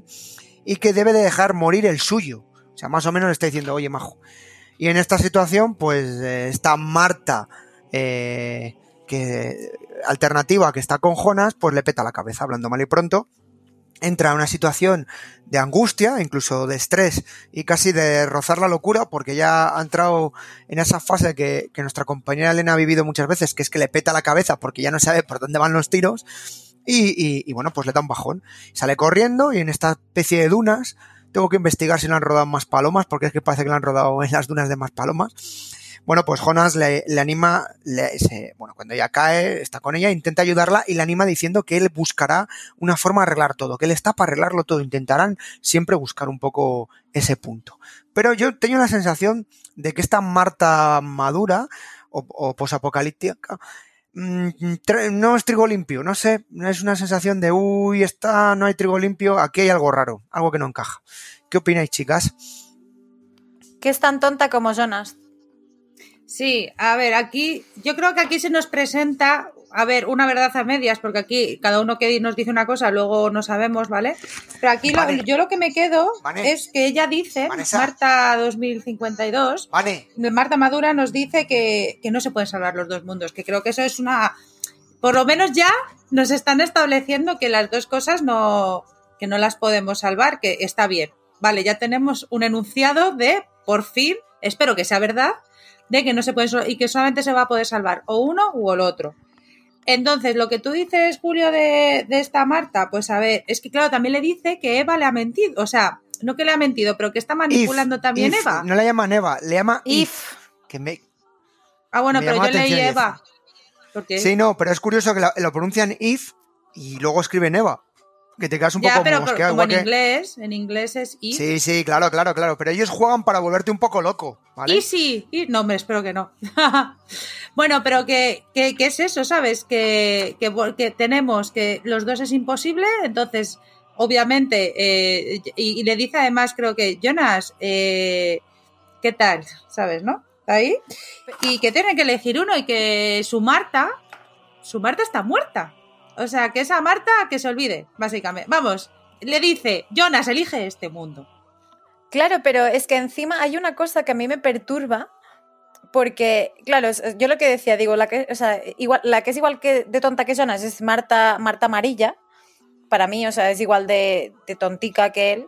Y, y, en este discurso lo que no acaba de entender es cuando lo que dices tú, cuando le dice que es imposible, o sea, de que Jonas quiere salvar a su Marta, tal, no sé qué, dice, pero bueno, dice, tiene que dejar ir, la tiene que dejar ir para salvar al resto, al resto que eran todas esas líneas tachadas que le perturbaban a ella. Y dice, y Mikkel sobrevi sobrevivirá. Entonces es como de, vale, joder, me puedes decir Magnus, me puedes decir cualquiera, me dices Mikkel, sí. joder, Mikkel que a su vez es el Mikkel que viaja, que es Michael y que acaba convirtiéndose en el Jonas, que podría dar pie a que Jonas existiera. Hostia, eh, a mí esto me rayó, porque dices, no. me estás... Claro, me sí, estás sí. citando a Mikkel, ¿por qué? Pero ¿sabes por qué? Porque yo he entendido que lo ha citado porque fue lo que él quería hacer en su lo que todo inició esto. Cuando se fue enterando todo, en realidad era salvar a Mikkel, que al final era su padre. Entonces, pero era salvarle en el sentido de que no se convirtiera en su padre, porque, él, porque le dice, tú te planteaste cómo sería el mundo, o eso me lo he inventado, pero en mi cabeza, tú te planteaste cómo sería el mundo sin ti. Pero luego fue el propio Jonas el que dijo que no lo hiciera, pero él lo iba a hacer e iba a devolver a Mikkel, y entonces yo creo que por eso lo dice. A mí lo que me perturba de esto es como Marta sabe lo de Eva. O sea, Eva va viajando a todas sus chicas. ¿No? O sea, Eva, o If, o como queramos llamarla, va, esta señora va y le va diciendo a sus mujeres lo que tienen que hacer. O es el propio Jonas el que se. Porque en realidad nunca, solamente hemos visto juntarse a Jonas con Jonas, pero, y Adam, pero a Eva no todavía no la hemos visto ver cómo va viajando. Va mandando recaditos por. Dile esto, piti piti. Entonces a mí lo que bueno, me perturba es cómo sabe esta señora. Es como los pajaritos Tiene sus de agentes del ministerio. Además, Correcto. esta Marta está buscando, lógicamente, como los lleva, están buscando que sois vosotros dos, sois vosotros dos juntos, no sé qué, que luego veremos tal. Pero entonces, claro, pero eso, es- eso lo sabe Eva, o sea, eso se lo ha enviado Eva. Mm. Porque esta Marta está en contra de Eva. No lo sabemos. No, pero tampoco. La arma posapocalíptica me da a mí que no. Pero que claro, sabe más de lo que parece. Por otro lado, esta Marta del 52 le dice lo que queréis vosotros, bueno, no, o sea, no, no sé exactamente, Mm. pero dice lo que queréis, en este caso vosotros, ¿qué quieren ellos? Dice, en este mundo no es imposible. Wait. Entonces, yo he hecho la, no la lista porque no es muy larga de lo que quieren, pero Van en- hay Marta pizzas, ¿eh? Para hacer. quiere entender y Jonas ¿Qué? Eh, bueno, ambos quieren salvar Vale. el mundo, ¿no? Porque claro, además les 10, está insistiendo constantemente, pero además quieren quererse. O sea, no olvidemos Mira, el, las 10, el vale. fin primero de todo, Vale. que es que Marta es el amor incondicional y, y la- el faro de, de Jonas. Entonces, eh, eh, Marta Y 52 su talón también, de Aquiles. claro, Es el faro y el talón de Aquiles. y es muy ambigua porque le dice lo que queréis en este mundo no es imposible. ¿Qué es lo que no es imposible? Evitar la catástrofe, que acabéis juntos, que luego veremos que, mm, en fin, Mm. pero hostias, que no sé, yo creo que ambos lados y ambos los pajaritos de Varys de los dos lados me parecen igual de ambiguos. E- Exacto. Y además, ¿sabes? Aquí he tenido una revelación. Peligrosos. Yo tuve aquí una revelación, o sea, no una revelación, una conexión de todo esto, todo esto que les están haciendo todo el rato a los jovencitos, que me recuerda un montón a, a la película del efecto mariposa, tío. Está claro que ellos dos no van a poder estar juntos. Al final Aston Catcher deja, deja a la rubia Lady que vaya, esto porque al final es un poco... siempre muere alguien, siempre muere alguien. Hombre, pues hay que ser más romántica, Elena. Mira que No, no, estás no, con el tío esto, no, más estamos hablando del antirromántico del, destino. mundo. No, Julio, estamos hablando del destino. Estamos Destino hablando final. No, de que una mariposa, si, tú- si una mariposa bate sus alas en el otro lado, ¡pum! Y es que esto, en este momento de no queréis estar juntos, tal, obviamente, obviamente en dos universos no sé, o sea, te están diciendo que no. Esto es, o sea, Sí, me retrotrae al efecto mariposa. Pero- No, para que. Es que les están moviendo todo el rato, que sí, ya les han dicho, uno va a morir, uno, uno, un, un universo va a morir, total, que os jodeáis. Y este no, entonces les están, les están llevando Pero- a luego convertirse Eva y Adam. Es- Claro, en esa Marta, pero ya, mira, justo has dicho a, a donde iba.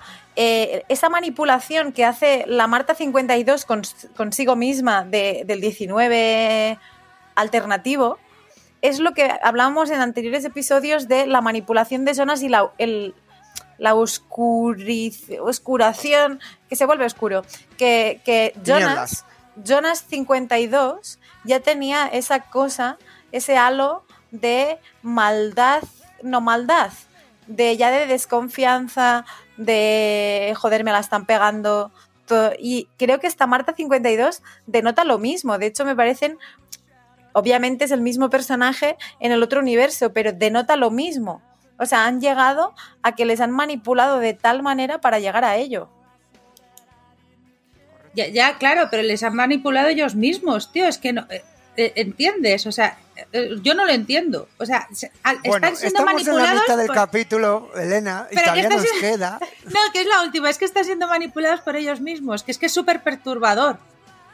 Ellos se, se- se autoalimentan, se retroalimentan, se autodestruyen, se, bueno, en fin.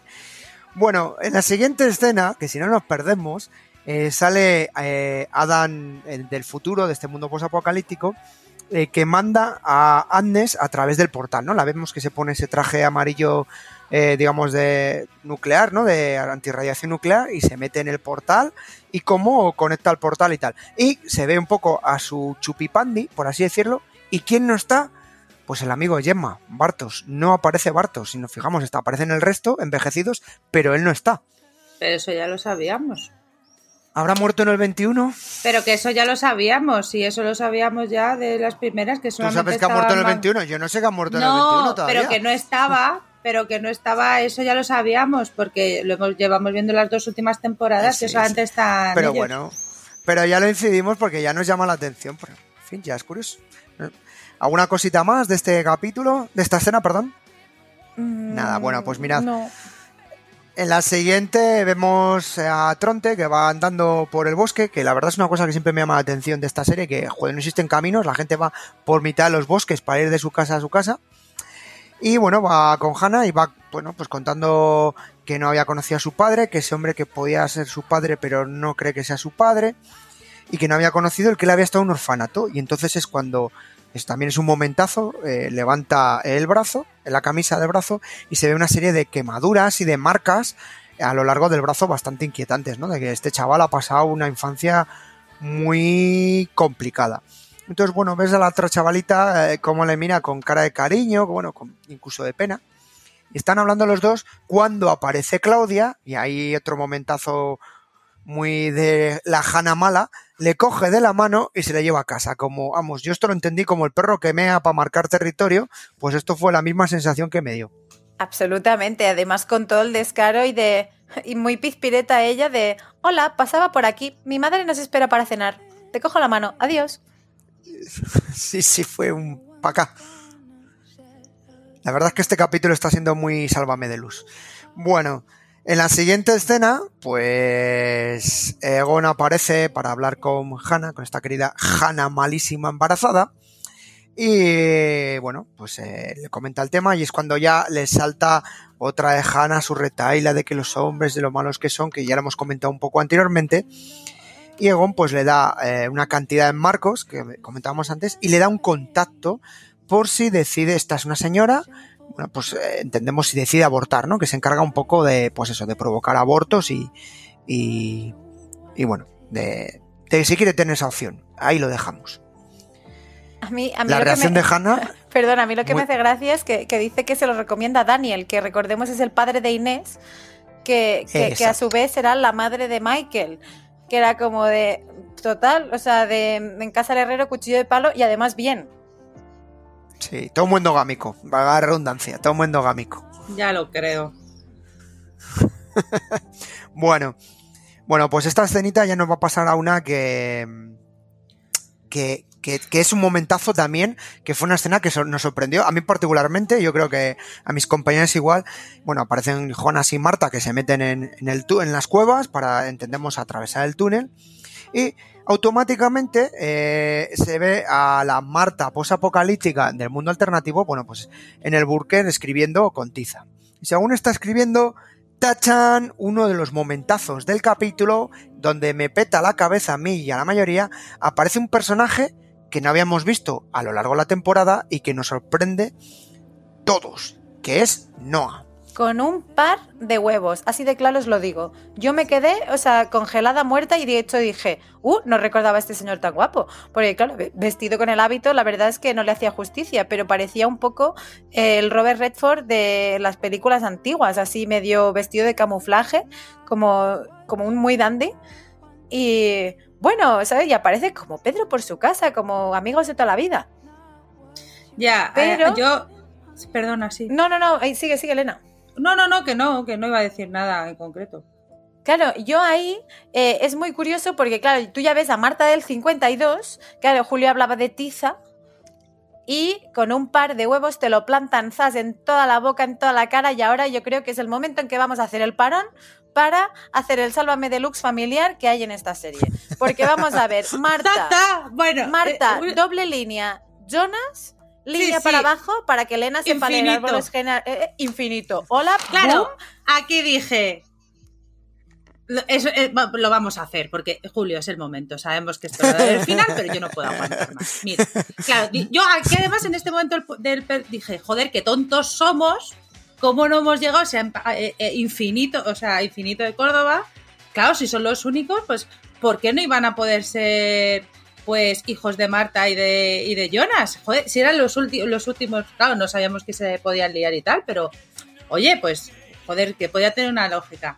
Pero, claro, yo me pongo a pensar ahora mientras estábamos haciendo el episodio y digo, joder, digo, claro, Bartos, primero voy con Bartos, digo, pero Bartos, Bartos se quería liar con su bisabuela, porque recordemos que Bartos eh, es padre de Noah. Claro, se, quería liar, no, miento, se ha liado y se ha acostado con Se su bisabuela, si todo creemos bien. Pero ya claro, después de todo esto digo, espérate un momento, digo, esto es súper perturbador total. Vamos a ir por partes. Hanna. Hanna es el origen de todo, amigos. Hanna va, va dejando su semilla ahí, pa, pa, pum, pum. ¿Por qué? Hanna tiene una hija. Esa hija se, se, se, se casa, se acuesta con Bartos y tienen a Agnes y a Noah.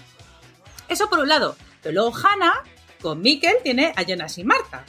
Que Jonas y Marta tienen a Infinito. Total, que a Infinito se lía con Agnes y tiene a Tronte. ¿No? Entonces Tronte luego se casa con Claudia. Bueno, no, no se casa, tiene un hijo que es Regina. Y Regina con Alessandra y tiene a Bartos y es como... Hanna, es que...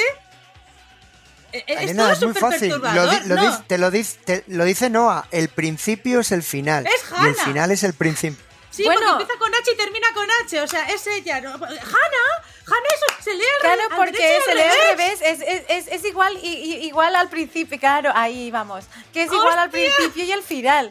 Pero es que Muy bien. Además, además, si te fijas, y luego lo iremos viendo, Hannah es esa semillita mucho más allá de, de en lo que a físico real nos referíamos, porque va dejando semillitas que van teniendo cierta importancia en el futuro. Pero es que si nos centramos de nuevo en el árbol, en el árbol genealógico, o sea, ojo, eh, Jonas es abuelo de Tronte, que a su vez Tronte es abuelo de Marta. Y Oh. así podemos estar tres horas. Y luego, ¿Tres y luego, horas? El claro, ciclo infinito, que es lo que dice Noah en esta escena. y Un luego ciclo decía- infinito. Pero claro, luego decíamos, joe, el Noah, la Charlotte, qué perturbados son. Pero si les viene de familia, joder, pero si Claro. ¿cómo no, cómo no se van a ADN, ellos? Y de familia, y de familia dices, porque ojo que Noah en esta escena le dice, aparte de lo que decía Julio, del principio es el final y el final es el, princi- el principio, dice, todos hemos nacido de él. Pero ojo, sigo. Dice, vosotros eh, le disteis la vida. Le dice Noah a Marta, dice, vosotros le disteis la vida y él, el infinito, nos la dará a nosotros. Y ojo, que ha- hace una retaíla de nombres que son la familia Nielsen, porque dice él, Agnes, Tronte, Agnes, Jana, no Hanna, sino o sí, o Hanna. Jana. Claro, Jana, Jana. Ulrich, Caterina Ulrich, Katarina. y tú, una línea eh, sin principio ni final. Un ciclo infinito. Claro, es eso, pero es que la familia Nielsen, en todo caso, es, es eso, es el infinito, pero nosotros siempre habíamos asociado a Jonas, a los Cajual o bla bla, pero es que al final lo que nos están diciendo es que la familia Nielsen es como ese origen. Correcto.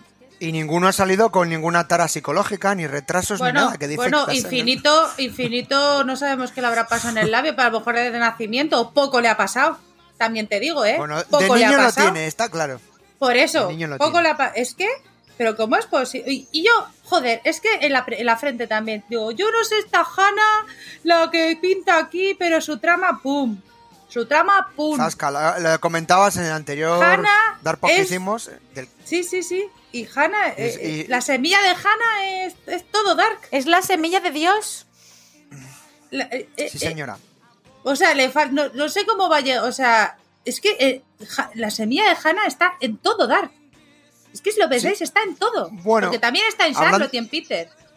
Correcto. Hablando de semillas, Bueno, que lo Peter no, dejaremos pero- para, para la última escena, ¿vale? Eh, la siguiente escena, que es otra también un poco de Sálvame de Luz, que ya os digo que este capítulo, la verdad es que debía haberse llamado, el origen debía haberse llamado First Days, o, o El Corazón Corazón, o Gran Hermano incluso. Pues Egon llega a casa, el hombre con un ramo de flores, porque es un tío romántico, a ver a su mujer, a la que se ha dado cuenta viendo la foto anteriormente en comisaría de la que está enamorada de su familia, y su mujer está sentada en las escaleras, y ya el primer plano que te muestran no tiene buena cara. Ya dices, uy, va el rollo, tiene el, morro cruzado. Y cuando se sienta con ella, empieza a hablar con ella, esta mujer le empieza a su mujer, Doris le empieza a contar la retaila que anteriormente Infinito o el sin nombre o el, prim, el primogénito, como queramos llamarlo, le ha contado en la iglesia. Lo del amor, lo de los sentimientos, tal, y le dice que quiere el divorcio, que sabe que hay otra. El hombre Legón se queda con una cara de ¿Cómo? O sea, ahí, ¿cómo me dices esto? Las flores fuera y bueno, pues ahí hay una rotura total y que quieren el divorcio infinito, quiere el divorcio y como que la situación, bueno, pues ya pasamos de una situación, a- al hombre ya le ves roto, que se diría popularmente. ¿Qué os Ahí ha parecido a chicas de la empieza, ahí empieza sus problemas con el alcohol. Hombre, aparte Sus de, aparte de que lo van a de, por el del divorcio por la por la infidelidad, es que ella no le quiere. Ella ha descubierto que está enamorada, como bien he dicho, de Agnes. ¿Sé que es bisexual es o...? No, lo- nada, es que no, no son etiquetas. O sea, está enamorada de esta señora que no le quiere y, y ya está. Y, y ahí es cuando le repite la frase de que el amor, pibibi, o bueno, el corazón no sigue. Bueno, es que Entiende apuntado, sentimientos. pero- exacto. Entonces ha dado cuenta, pues eso, de eso y, y, a- El y corazón ahí, no atiende a razones, solo sigue a sus deseos. y ahí es cuando ya conocemos al Egon que conocemos. Sí, al que entra en la... En que el hombre es cuando, digamos, es su descenso a los infiernos, por así decirlo. Bueno, pues una siguiente escena que, que también va a ser llamativa y que nos va a dejar otra bomba de relojería y que se vincula un poco con el anterior capítulo. Bueno, pues vemos a Hannah que va a la dirección que le han dicho donde se supone que arreglan temas de embarazos no deseados, digamos, esa señora que va a gestionar y cuando llama le recibe una niña, una preadolescente jovencita, muy jovencita, y que bueno, le dice espera y se pone a hablar con ella y se la ve que es una niña muy creyente y bueno, pues que, que los que los estos niños que bueno, cuando, que van al infierno, ¿no? Me quedé con la copla, dije, Creyente. joder, fase beata total. Bueno, qué bonito colgante, tal. Julio, Entra pero, pero un, mo- un momento, eh, eh, quiero hacer el hincapié porque como en esta serie todo tiene sentido y tú no tienes un parentesco familiar, la señora abortista o abortera eh, se, Se llama, llama- señora Obendorf, que Obendorf era el pelirrojo desaparecido, Eric Obendorf, y el niño Yannick o ¿cómo se llamaba? El gilipollas que no nos cae bien del universo alternativo. Ese. También es Obendorf, entonces todo queda en familia. Sí, cuando, Sí, señora. cuando apareció el nombre y en el subtítulo te lo ponen es como, jaja. Pero vamos, que muy cristiana la niña Y- no es, ¿eh? También te digo, que la madre Sí, sí, bueno. pero la niña no mucho. O bueno, a no ser Joder, que la hubiera sido niña- de violación. Aquí Claro. puede, Ah, puede bueno. haber sido de violación también, pero vamos, que la niña Bueno, dice que la su niña, madre ¿cómo cree... se llama? Elena. Pues Elena. Elena, ¿cómo se llama la niña? Elena. Elena Alves. Elena Alvens. Anda, la madre de Catarina, a la que vimos, a la que vimos que le ha pegado un montón, pues ahora entendemos por qué, porque esa señora y, desde y niña que, no se y que su hija reconoció en el hospital o en el centro psiquiátrico, ¿por qué?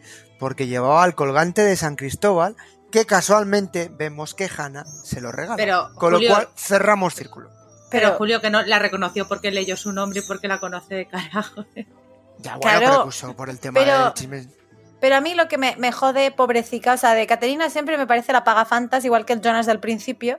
Catarina también, o sea, menuda tela, porque le dice Elena, dice, yo me llamo Catarina. Dice, oh, qué nombre tan bonito. Y luego dices, me cago en la hostia, que le ha puesto a su hija como la zorra de Hannah, que conoció en el 54, cuando estaba yendo de camino a abortar de Egon. O sea, es que apaga y vámonos. Y es que encima, de propina, le deja el collar, o sea, el colgante de San Cristóbal, que ya hemos visto. Ojo, atención. Egon se lo regala a Hannah. Hannah se lo regala a Elena. Elena se lo regala a Caterina. Caterina se lo regala a Marta. Marta, a su vez, se lo regala a Jonas. Jonas mm, lo tiene por ahí. Se lo Jonas se lo encontró en una playa. Cuando fueron en el- la primera Claro, temporada. en no la, cita, en la cita que tiene con Marta, que es como de, uh, entonces, luego, por otro lado, también solo, encu- o sea, de, está ahí, siempre. Y yo digo, un momento, digo, ¿no tendrá relación los que van teniendo el colgante? Que me parece, o sea, de- es- podría ser una gilipollez, pero dado que en esta serie cada cosa que pasa me parece cada vez menos casual, eh, Todo encaja. Claro, o sea, el colgante como que, vale, va viajando. O sea, Hannah ha viajado, Elena no ha viajado, que sepamos. O sí. A día de hoy. Claro, ahí voy, digo, porque si es el patrón de los viajeros y al final todos los que tienen el colgante acaban viajando, Caterina ha viajado, eh, entonces, ¿Elena Albers habrá viajado? Mm, yo no apuesto. Me da a mí que no. Siendo tan Hombre, creyente Egon- y tan. Egon lo compra y Egon no ha viajado. ¿O Egon sí llegó a viajar? No. Egon, No, no. no, Egon no sospechaba y viajar. tenía dudas, pero no Pero no llegó a viajar, entonces Y- no, no lo Y sé. Elena no creo. No, por Luego- la forma yo creo que... Jonas no se lo da a Marternativa, ¿no? Marternativa ya lo tenía. ¿O no? Se lo da. Se lo da. Se, Se lo, lo da. da, ¿no? se lo da. Se lo da a Marternativa da. porque ahora lo tiene Marternativa. Se lo da, se lo da, correcto. Mm. Bueno, pues saliendo de este escenón, bueno, pues vemos a Claudia y Tronte que llegan a casa y, y es cuando, bueno, un poco a colación que lo comentaba antes la compañera Elena, vemos como Egon ya está bebiendo, ya le empieza a dar a la bebida y es, empieza ese momento de su caída al infierno, por así decirlo, y a repetir un poco lo que le había comentado la mujer de no se atiende a los sentimientos, papá, papá, papá. Bueno, siguiente escena, eh, llaman a una puerta y a casa Doppler y misteriosamente ahí están los papeles firmados del alcalde. Bueno, ya sabemos que son los agentes del Ministerio del Tiempo que lo han arreglado. Pero ahora vamos a una escena que, que sí que, que pinta bien. Y es en el futuro posapocalíptico, vemos a Adam que tiene una foto donde está la foto de estos tres. Nada más están los tres, de menos a más, como los hermanos Dalton, ¿no? Colocados. Y vemos que es una foto, además una foto en blanco y negro, que, con lo cual da a entender que es una foto pues antigua, que no es una foto realizada moderna, ¿no? Y vemos que la mete en ese diario, ese libro, que se ha estado viendo a lo largo de, esta temporada en diferentes manos, ya sea las manos de Claudia, las manos de Eve, ¿no? De Eva, o las manos de Adam, ¿no? Y vi que lo guardan. Y Marta, eh, alternativa, eh, eh, la Malta alternativa post-Jonas, por así decirlo, entra en esta zona, esta habitación o esta zona, digamos, de control de donde está el- el- la materia de Dios y le dice que ya ha cumplido y que él tiene que cumplir con su parte del trato. Entonces ya te quedas tú, hostia, aquí hay algo, ¿qué parte del trato es? ¿A qué se refiere? Y la pregunta o la duda nos la resuelve el mismo Adam cuando nos dice que lo que él quiere ella saber es el origen y cómo destruir ese origen, ¿vale? Y entonces es cuando le comenta Adam, a mí me ha llevado 66 años comprender todo para saber el origen. Con lo cual, hostia, aquí entendemos que ya hay conexión entre el mundo alternativo de Eva o esta Marta alternativa y el mundo de Adam.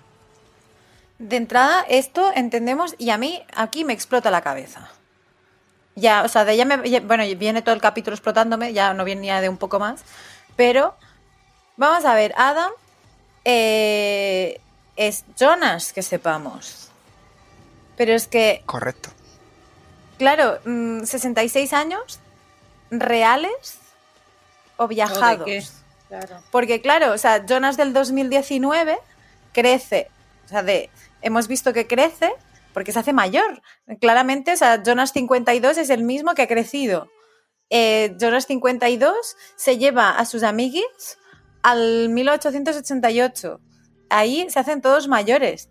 Entonces, claro, ¿en qué momento? Estamos hablando del Jonas que ha viajado al universo alternativo, que se ha quedado joven y ha pasado del Jonas 19, Jonas 52 y Jonas infinito, o sea, infinito viejo, y es este Adam. O, o es el Jonas Es que- 52. Es que, no me cuadra, tío. Te A lo, mí- os lo juro que no lo entiendo. Eh, antes de empezar, os lo he dicho, a mí lo único que no me cuadra es Jonas. Jonas, eh, ¿cómo decirlo? Jonas. El error en la matriz. Jonas Cuarentón me escama.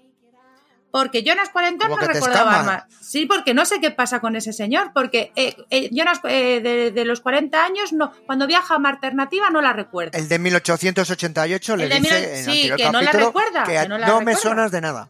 Por eso, entonces, ¿cómo es posible que no le suene de nada y a Adam viejo sí? Ese Jonas, ¿qué pasa? Porque luego en la escena siguiente, que bueno, no lo voy a, te voy a dar el honor que lo digas tú, pero en la escena siguiente, joder, pues se tiene que acordar por cojones de ella, vamos, digo yo. Porque entonces, ¿cuándo ha crecido? Claro, sí, sí. Bueno, pues lo voy a decir yo. En la escena siguiente, vemos como Jonas y Marta por alternativa se acuestan. ¿Por qué? Con esas Sí. uñacas negras tocándole la cara a ella, él, que es él a ella, que es como tal. Vale, es que eh, eh, eh, La o sea, grima, porque la escena esa escena, esa escena no tiene más, ¿vale? O sea, se besan y Bueno, la escena, eh, la forma de enrollarse, que, que es ella la, un poco la que se lo pone a huevo, se le acerca a él, diciendo en referencia a, su- a la Marta, a la otra Marta, la Marta original, que sí, lo que, que viene como- ella, que tal. que tal. Bueno, como, pero- "Ay, tal. Sí, que cómo era, Y hombre, bueno, eso pues- yo también lo preguntaría, que cómo es la otra, ¿sabes? Sí, Eh, la- sí, mi yo, sí, mi pero otra yo. yo Pero lo claro, preguntaría, pero no pongo los a lo que voy, vale, ya, pero bueno, a lo que voy, aquí se enrollan, vale, pero, pero bueno, pero es que también les han llevado a hacer eso. Porque Marta 52 le ha llevado a hacer eso, pero bueno. Les ha dicho que no era, no era imposible que ocurriera lo que había pasado en su mundo. Entonces ellos han cogido la parte sencilla que era, vale, salvar el mundo ya veremos, pero por lo menos, uy, No. estar juntos, coño, pues vale, dale. Y a Jonas le ha pues dicho que salve uno de los mundos porque los dos no puede. O sea que a lo mejor eso es mentira, que a lo mejor sí se puede salvar su mundo y le ha mentido solamente para llegar a ese punto que se acuesten. Pero bueno, entonces se acuestan, no vale. lo sabemos. Entonces, hay un, aquí hay dos Jonas, o sea, tenemos, hay un Jonas que me sobra. Y es el Jonas 50, eh, cuarentón, cincuentón. Porque ese señor, ¿cómo no se va a acordar de Marta? Aquí hay algo que no me cuadra.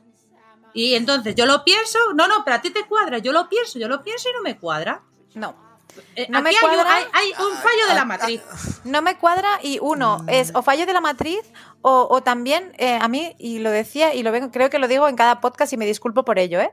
pero mm, me cuesta mucho tratar de entender que la, la afectación del tiempo, al estar basado en ese determinismo de que todo es consecuencia de lo que va pasando, es como son saltos en el tiempo, pero lineales. Porque Claro. ya hemos visto que, que el volver al pasado no implica que, que haya una línea nueva. Eh, si mal, no, mal no recuerdo, hace como en esta anterior temporada, si no la otra, o hace dos temporadas de La Constante, hicimos un especial de viajes en el tiempo con, con David Webb y, y donde el señor Oráculo eh, nos explicaba lo, lo que pasaba cuando viajabas y luego como que se creaba un salto y había como dos realidades, ¿no? Que esto, lo que decía Julio, lo hemos visto también en Ricky Morty muchas veces, de como que se desduplica el tiempo, pero en este caso eh, creo que nos toca entender a Dark, o sea, lo que es la serie de Dark, como una línea recta donde eh, siempre vas sumando años, aunque sean atrás o adelante, pero la Mm. línea siempre Correcto. avanza. Entonces, Mm. claro, Mm. eh, partiendo de esto, es lo que me perturba un poco. Porque, Claro. claro, si Jonas, yo lo que pienso es que Jonas, del Jonas de nuestro mundo, se ha quedado en el u alternativo y ahí envejece. O sea, ahí. ¿Cómo? eh, el Jonas Pero, joven. pero no, pero No, ¿y porque te dice, te dice ¿Y lo de Marta? me ha costado 66 años aprender. Claro, lo de Mm, Marta. Yo mi pero- teoría es que vuelve, vuelve con la experiencia de, de este mundo o, o con la información que tiene y, sigue experimentando. Pero no sé, porque como ya la línea oficial se ha roto tantas veces, yo estoy en esa fase de cabeza petada del posapocalíptico no debería sobrevivir. Bueno, no lo sé. Solo sé que hay momentazo de sexo en el Pero capítulo espera, que no, vemos no, ya. que, que- no, que espera. No, no, no, no podemos saltar. Yo entiendo que esto tiene una duración, pero este episodio creo que es importante. Es que Pero como si bien todavía nos queda la parte final. que ya que lo sé, pero peor que da igual, no, que da igual, ni siquiera la parte final me da igual. Esto es, es que no, de verdad me perturba mucha parte, porque como bien ha dicho Gemma, si, si en esta serie hubiera, hubiera habido este tipo, este tipo de cosas con Jonas, con otros, pues yo lo perdono. Pero como ha sido tan lineal y todo encaja tan bien, es que perturba. A lo que a mí me ha dado a pensar, llegar, o matan a un Jonas, que será nuestro Jonas. eh, claro, ahora mismo yo tengo dos Jonas que no sé dónde están. Entonces, o matan Que a maten a Jonas, matan a Jonas original. Claro, a, a- al que- a- a nuestro original con el que hemos ido enlazando toda la que tendría su a lógica. tendrán que matar. Pero si, si le matas, y se ya supone el que otro- desaparece el, el- No, no, no. Adam. No, no, porque Adam des- porque se, se convertiría en Adam con el Jonas 50, y- cincuentón. El Jonas cincuentón se convierte en Adam. Y el, Ada- y si, el Jonas. matas aquí- si le matas ahora en el mundo alternativo, no llega Es a que convertirse tenemos dos. Es que el Jonas ese no viaja al mundo alternativo. Jonas de, de 1888 llega a ser Adam y no llega a viajar al mundo alternativo. El que viaja es Pero el si Jonas del no chubasquero. lle- Pero si tú antes cortas, cortas la línea. Esto es un cable. Si cortas el cable, Pero no es que han hecho trampas, es que no hay un cable, es que ahora hay dos cables. Correcto, ¿Cómo es es posible que- que... Jonas no se acuerde de Marta? Porque hay dos cables. Entonces el Jonas chubasquero tiene que morir. Pero es que Ese- por esta. Esa Claro. misma de regla de tres, eh, a mí me lleva, llevo días pensando que es que, claro, por- también hay dos Martas simultáneas. Porque no está, está- muerta. Una que ha muerto, No, que la ha matado. está. O sea, dos Martas Ah. simultáneas. eh, está Marta Chubasquero Pagafantas y Marta Alternativa. Que las dos son muy parecidas, pero es que parecen ya mm, muy distintas a su vez. Pero esa es la misma. Claro, Porque luego es la lo veremos misma. al final. Luego tienes la posapocalíptica y E- E- Eva. Es la misma, pero entendemos que con un año de diferencia o con un, un tramo de diferencia de experiencia. Porque No, un, un mes o do- dos, dos meses, no más. Tiene un mes de diferencia. pero eh, Marternativa lleva a Jonas a su mundo, o sea, al mundo alternativo, y ahí ella se pira y le deja con la Marta del chubasquero. Claro, es que ahí está, es que ahí está la movida. O sea, en realidad vamos a saber al final que va a pasar un mes de la Marta naif o la ingenua a, a- a- la Marta que viaja, que también tendremos que ver con quién le da el este, que no sabemos si será Eva, será Adam, no sabemos quién le va a dar el este para viajar y que vaya con, el, con Jonas. Que entonces ya es como una vuelta de vuelta de vuelta. Claro, pero en un muy, ya no son 33 años, ya es un super periodo corto de tiempo, porque no es más de un mes o tres meses. Entonces, creo que era importante recalcar que gracias por, por, por no ser la única. Entonces ya, Julio, podemos hablar de la siguiente escena, pero es que creo que era necesario el que aquí empieza a sobrar, empieza a sobrar Jonas. A mí, Empiezas a sobrar me empiezan a sobrar sobrar Jonas y gente. Martas. Martas y Jonas me sobran. Y Por Hanas, eso- Y Hanas. Y por eso lo veremos después, por, por eso, por eso la matriz, ¿por qué hay tantas JSMs todo el rato? Porque no hay dos, hay 80, o sea, no, 84. Claro, es que además el- la operación que vemos, eh, que veíamos anteriormente, eran dos matrices de es JM barra JM, es decir, una matriz de dos, de dos términos, multiplicado por JM JM. Claro, es que son Sí, sí, cuatro, es que hay cuatro y cuatro. Infinitos. No, infinito no, hay dos, o sea, hay dos Jonas, dos Martas, dos Jonas, dos Martas. A no ser que luego el señor Oráculo, cuando ya lo adivinemos, pero entonces ese desdoblamiento ente- entendería que eso es la matriz que se rompe. Se rompe ¿por qué? Porque de, tanto han jugado que hay, hay, hay, se, eh, se han duplicado. O sea, no es que se hayan duplicado, no se han duplicado, pero no se sabe cómo el tiempo, cómo lo han conseguido, que se han desdoblado. Entonces están viviendo eh, no en el mismo espacio, en el mismo, no en el mismo tiempo, pero sí en el mismo espacio. Hay dos, y no puede ser, porque hay un Magnus, hay un tal, hay un cual, pero hay dos Jonas y dos Martas. O bueno, Martas no sé cuántas habrá. Pero Jonas seguro que hay dos. Y hasta aquí Bueno, podemos pues seguir para la siguiente. ret- retomando la rayada de Elena y Gemma y del presente, que tenemos unas cuantas, y todavía nos queda hablar de la parte última, que ya es la bomba final. Bueno, se ve una imagen en esta especie de diario o libro, escribiendo a, a, este señor infinito sicario. Está escribiendo en alemán. El principio es el final y el final es el principio, mientras le miran su yo joven y su yo mayor. Y luego ya empiezan las pequeñas imágenes en plan de final del capítulo, que son muy cortitas, como Hannah se marcha cogiendo esa maleta, que sabemos que no, en realidad es la máquina del tiempo, que hace una oída, veremos dónde va a parar y dónde va a dar luz. Si entendemos que en 1921 eh, fallece Bartos y su hija, eh, por así decirlo, eh, se eh, casa o mantiene una relación con Bartos, entendemos que tiene que viajar muy, muy en el tiempo hacia adelante, ¿vale? Hacia el pasado, perdón. La siguiente escena, pues es una escena de sexo puro y duro, donde se ve el culete de Jonas en primer plano y los pechotes de, de Marta. Ahí tenemos un poco de todo. pa- Muy pa bien, Julio, gustos, ¿no? reivindicando los pechotes que la semana pasada decías, cuando los haya los voy a reivindicar. Claro que sí. Pues sí, porque eh, lo comentaba, me- es una cosa que me llama la atención en algunas series que, joder, no sé por qué les tapan digitalmente o les ponen algo, digamos que no pasa nada, será por, Por otra el cosa. rating, por el rating. Al Sí, lo que hemos comentado final, alguna vez. No es más. Sí, esto es lo de siempre. Luego vemos a Egon ya botella, ya esa fase borracho. A Doris, esa escena muy curiosa, oliendo cual perro ahí el traje, ese traje amarillo elegante, ¿vale?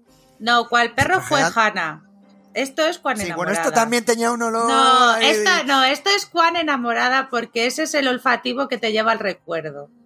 Así que es Juan Sí, enamorada. no sé, es Juan Perro, lengua, ¿eh? Juan Perro lisqueador y ella es Juan enamorada.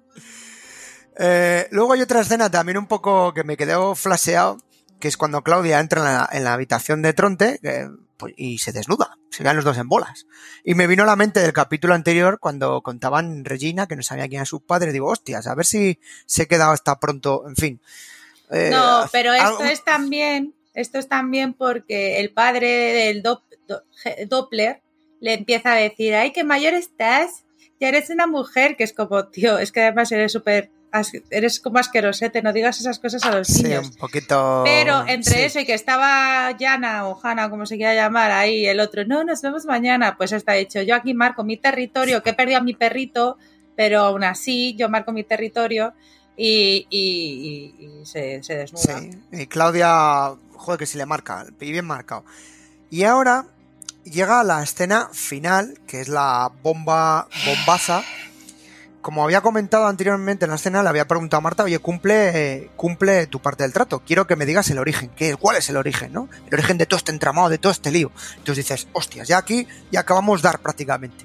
Y la verdad es que como final de mitad de temporada es buenísima. Ahora me diréis sí o no.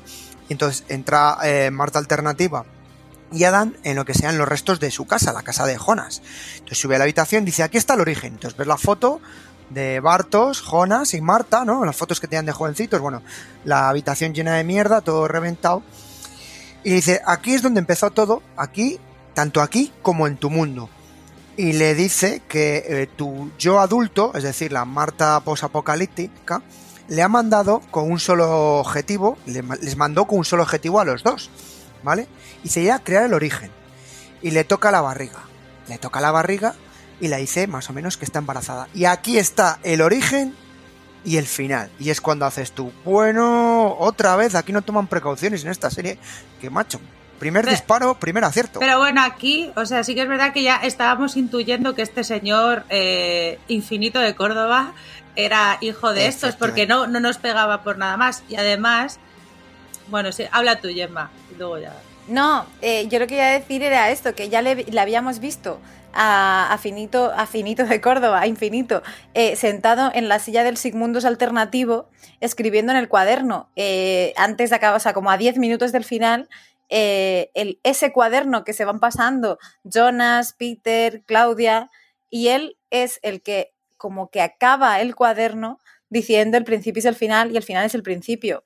Esa frase que tanto hemos escuchado, pero si os fijáis, arriba eh, de la frase hay un textito que no he traducido, pero un dibujo muy explicativo de cómo los dos mundos se acaban como fusionando, de cómo ese medio mundo con el medio uh -huh. otro acaban mm, fusionando y, y, creando eso, o sea, creándole a él.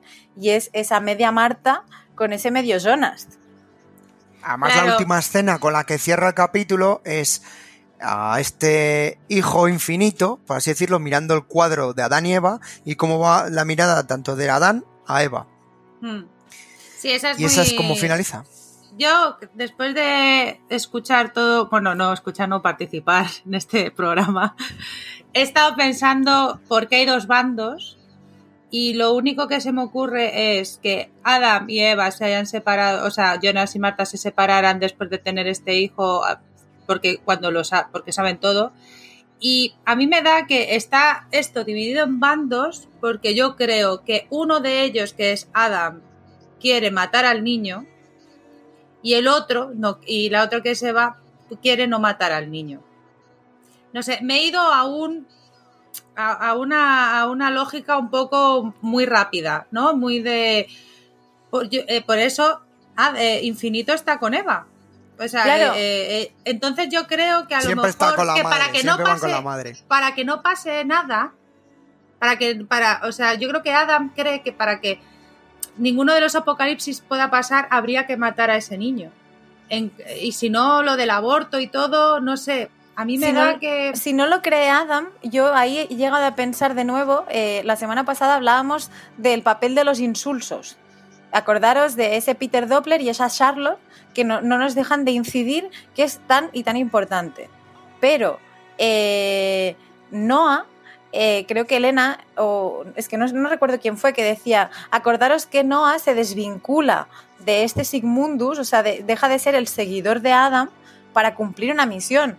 Entonces, yo no sé hasta qué punto eh, Adam, viendo que el problema de la matriz son los tres nenes, o sea, es el infinito, a lo mejor es la mano ejecutora, más allá de que Adam quiera o no quiera, o, que- o que no pueda, que a lo mejor Noah sí que sí, sea un poco el sentido común de decir, mierda, es que esto es la mierda. Porque Noah ha vuelto a salir. Entonces, Noah, si, si os paráis a pensar, si no tiene una misión, ¿qué sentido tiene? Vale, sí, que descubramos que es hermano de Agnes, hijo de Bartos, eh, hija de, de Hannah, eh, todo el rollo. Sí, vale, diremos, oh, qué bien, pero esto ya hemos llegado a ello. Pero que Noah siga en contacto con Marta, Marta Alternativa del 52, como, y, y además con esta frase tan concreta de el principio es el final, el final es el principio, me lleva a pensar que Noah volverá a seguir siendo importante eh, en acabar con esto, porque si no, eh, ¿qué papel tiene Charlotte? El único vínculo que te- tiene Charlotte con esto es Noah, que, que es su, su La padre. pregunta que te hago, Gemma, es: ¿este no es el no alternativo o no? Muy buena pregunta, eh, Uh. Julio. Mm, tuve que mirar en el pensado. árbol. Pues claro, yo te- tengo la pregunta y claro, yo miré en el árbol. Y en el árbol, eh, Hanno Tauber sí aparece en el árbol alternativo. Pero mm, tampoco aparece Noah como Noah, con su nombre que conocemos, en el otro árbol. Y yo me he quedado con la misma mosca cojonera detrás de la oreja. Es que es verdad, Claro, joder, porque no- claro, he hay que pensar lo siguiente. Pero no es Noah. Que muchos son nombres, son nombres bíblicos y están vinculados Noah, Noé, ¿no? Como el que, el que guarda todo y juegan. A lo mejor no tiene por qué ser Noah como tal, sino que el nombre es el que has dicho tú, el de Jano, tú ves, que puede ser, o, cualquier, que es su, nombre oficial, ¿no? Que es lo que te buscan. Y, puede ser que lo vinculen a uno. Yo me quedo con la mosca de, ¿este Noah es el Noah alternativo o el Noah del otro mundo antes de viajar? Porque entendemos que los viajeros eh, de- originales no viajan entre los mundos alternativos, con la excepción de Jonas, que han ido a por él. Porque Adam no viaja a mundos alternativos, ni manda a sus agentes a mundos alternativos. Ya, y Agnes tampoco. Claro, es que puede ser el otro Noah. Joder, Julio. Yo que me había ido bien de este podcast, digo, bueno, más o menos alguna tal, pero claro, es que no sabemos quién es. Joder. Es absolutamente imposible eh, a, a momento de ahora. Y como decía Julio, yo también lo he pensado, digo, ostras, cuatro episodios. Eh, es una mid-season brutal. O sea, si, si. Netflix aprendiera a, a vender su producto semanalmente, tú imagínate quedarte eh, dos semanas sin Dark después de ver esto. What, tío? Pero o sea, de el que- origen. Y te peta la cabeza durante dos semanas. O sea, Es que Reddit aparte- explota. Es que tú aparte flipa, o sea, flipa lo que ha pasado en cuatro episodios que son cuatro horas. O sea, que Sí, sí. decíamos que a veces en Juego de Tronos tal, es que aquí, o sea, hemos pasado de, de la frase de Schopenhauer de tal, de que decir, bueno, qué bonito, hay un mundo alternativo a boom, ¿sabes? O sea, de Yo creo que. o sea, en que- mitad de temporada que en una serie que sería lo de lo de lo de este el, el finito de Córdoba este eh, eh, lo, lo adivinaríamos como El casi al final en el en el en el penúltimo o algo así el nos lo último pone o sea sí, imagínate antes de llegar. imagínate lo que nos queda que son otras Sí, cuatro nos horas unas cuantas pero cosas. donde no paran de pasar cosas que cada cosa es importante que no sé qué o sea La resolución, No. eh, igual que, perdona Julio, igual que hicimos en el Dark Pot final de la segunda temporada, me aventuro a, a que hagamos un poco de síntesis eh, y de las preguntas que tenemos pendientes de cara a la, a la siguiente mid-season, ¿no? Que, como decías tú, el Noah que hemos visto es el Noah que conocemos o es el no alternativo. Dos, Elena, que decía, ¿qué pasa con Jonas? O sea, estoy hasta las pelotas de tantos Jonas. ¿Quién es Adam, si es que sigue siendo Jonas? ¿Y, y por qué hay esa, ese salto y esa duplicación? Mm, tres, ¿qué papel importante tiene Charlotte? Que recordemos, nos han ido machacando hasta el infinito, que tiene un papel súper importante. No sabemos cuál. Pero eh, esto, no sé si se os ocurre alguno más. ¿Qué va a pasar con el colgante de San Cristóbal? ¿A No. quién le va a ser el siguiente que lo va a tener? No. Porque ese sí que es el auténtico viajero. Madre mía, a mí me, pre- eh, me, me entra la duda de qué pasa con Agnes, a dónde va. porque sabemos que Agnes va a Sí, viajar. no- ¿Qué? Se ha ¿Pero a qué la escafandra. Sea, sí, y ha yo sido creo un, que un Agnes personaje va- que no, no se ha usado mucho, la verdad. No, pero es que Agnes tendrá que hablar con Tronte en algún momento. Un Tronte más adulto, a lo mejor un Tronte periodista del ochenta y pico. eh, después de toda la desaparición de Claudia, porque Tronte, es- yo sigo con la mosca atrás de la oreja de que Tronte sabe cosas y si no, ¿por qué mata a, Hay un a tronte Regina? po- posapocalíptico que efectivamente elimina a Regina, con Por lo cual eso, o entendemos sea, que ha hablado con alguien, o que, que es un elemento más de esta partida. Claro, o sea, eh, Agnes, a lo, o sea, no Y sé luego- si viajaría a, a mil- tendrá que bajar a 2020, pues me lo dijo ella. Entonces a lo mejor ella es su madre la que le dijo que tenía que matar a Regina, pero no sabemos por qué. Claro, pero eh, eh, acordaros que Adam le ha dicho en este episodio que tienes que ir a darle esto a Claudia en el momento que, que toque. Ah, bueno, se lo da, se lo da en 2020. El papel, el pa- eh, sí, antes de que, que ah, no, pero que ella viajará sepa al cuándo va a 80. morir. Viajará a 1980 Claro, claro. y pico, claro, y ahí tendrá que hablar con Tronte, porque Tronte, y luego Tronte hablará con Peter. Ahí vamos a. Y luego eh, una en duda- esa parte tendremos ahí movida. Una duda que, me esto. queda para esta segunda... Sí, Elena, una segun- duda que me queda para la segunda temporada, eh, digo segunda temporada, esta segunda parte de, eh, de, digamos, de estos cuatro últimos capítulos, es quiero saber quién realmente es el lado de la luz y quién es el, realmente el lado de la oscuridad, porque tengo la sensación que los dos son grises. No hay ni blanco ni negro, que ambos equipos son grises y no son buenos ni malos en ningún momento porque cada uno juega por sus intereses y veremos si hay algún interés en común o al contrario. Ya, Y esas son un poco te- de las grandes dudas del cierre. Sí, sí, y bueno, no lo hemos hablado muy bien, pero. Joder, vaya hijo, ¿no? Va- Vaya hijo, más perturbador de- tienen estos dos. Cuando to- no Pero sé, desde cuando- pequeño, ¿eh? O sea, eh, Pues por eso, o sea, ya me dirás tú qué hacen los tres juntos también, cómo se han juntado, o sea, cómo han llegado, Sí, porque, sí, sí, porque eso es- Eva, eso- claro, porque Eva está ahí, está en ese sitio donde pues puede viajar o puede hacer lo que le, se- le dé la gana y por eso ha podido co- conseguir a los tres. Entonces, si ella puede robar a esa gente y pon- bueno, porque ellos son infinitos y no tienen espacio ni tiempo, también, ¿verdad? y Pero- recuerdo lo que han dicho en el capítulo, que han dado una pista. Yo fui párroco, le dije. Fui párroco hace tiempo. Le di- Ya. cuando entra Doris. Y haces tú. Es ¿eh? que te hacen ¿Eh? con el, claro, es que tú si te pones a pensar, y ya acabamos, ¿eh? pero si te pones a pensar, ese, ese niño, eh, eh, eh, ese hijo, ¿dónde lo mete? O sea, ¿cómo, cómo, cómo le ponen a viajar? ¿Qué, qué, qué? Eso supongo que nos lo tendrás Y, que explicar. Elena, ¿Cómo es su la siguiente niñez? escena. Tú como madre, ¿a quién de los tres echas la bronca? Para que te hagan Hombre, caso. pues al del medio no, o sea, ya te lo digo. A lo mejor al mayor que no habla, ¿sabes? Pero Sí, que es el que menos actúa realmente. Pero es que es un movidón, ¿eh? Como madre o padre dices tú, pero cabrón, cállate o no me hagas esto. ¿A quién de los tres? Pero vamos a ver, o sea, de, yo realmente me parece muy, muy buena eh, actitud como padres.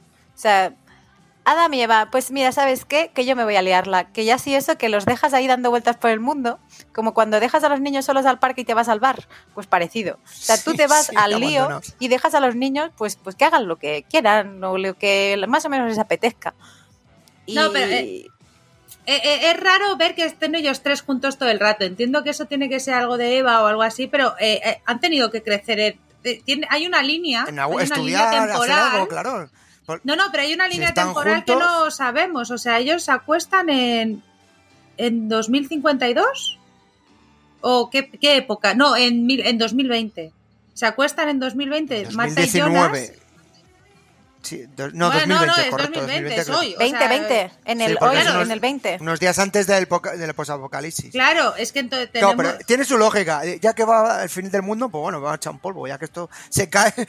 o sea, Pero, claro, no, Pero, en no, fin. sí, pero en realidad eh, ese niño nacerá en 2020 o 2021 y, y, y, y ¿cuándo Hombre, por las crece? ropas ¿Cuán- que ¿En llevan, qué momento entiendo crece? que- Yo, mi duda me hace creer que por las ropas que llevan los tres, tanto el pequeño, que nacen en el pasado. Es decir, que, que ella huye al pasado por las ropas que llevan los chavales. Lo que No, ya no sé si es que- 1921. Es que no, no, es que no, no creo que estén en... Son a- atemporales. Porque los tiene que crecer Sí. en algún sitio, pero es atemporal. O sea, sí que es verdad que conoce a Agnes y que viajarán y tal. Pero no creo que crezcan en una familia normal, ¿sabes? No, no, Hay pero algo que no desestructurada Eso sin duda.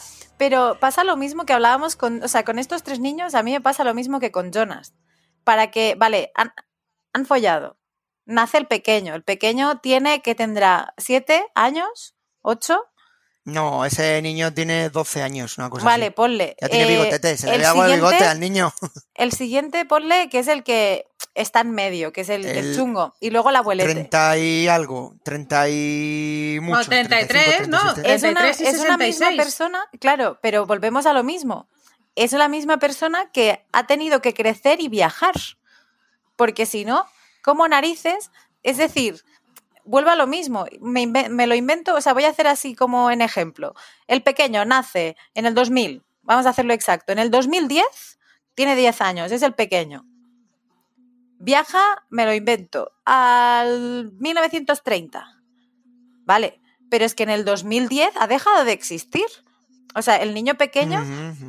Ha pasado, ya, ya ha dejado de ser pequeño, o sea, de vuelve a ser la misma mierda. Que si piensas en un mismo personaje ubicado en un mismo espacio, es imposible que ocurra. Es como Claro. cuando Helge, cuando Helge se iba a visitar a sí mismo. Claro, Helge, Claro. Helge mayor, Hel- Helge viejo, le va a increpar al, al 86 que cuán de gilipollas es.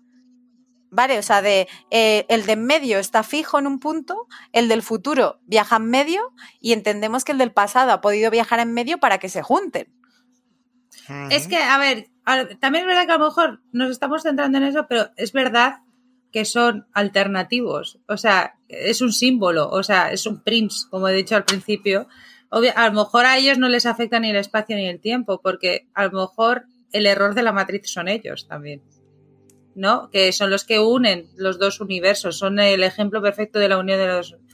Entonces, pues bueno, entiendo que nos explicarán, espero que nos expliquen esto la- Bueno, en el siguiente Para no episodio. liarnos, eh, que también, por cierto, tengo curiosidad, que a, a ver si sacan por qué tiene la cicatriz en el labio. Es una curiosidad ya personal que me gustaría saber eh, por qué la tiene los tres.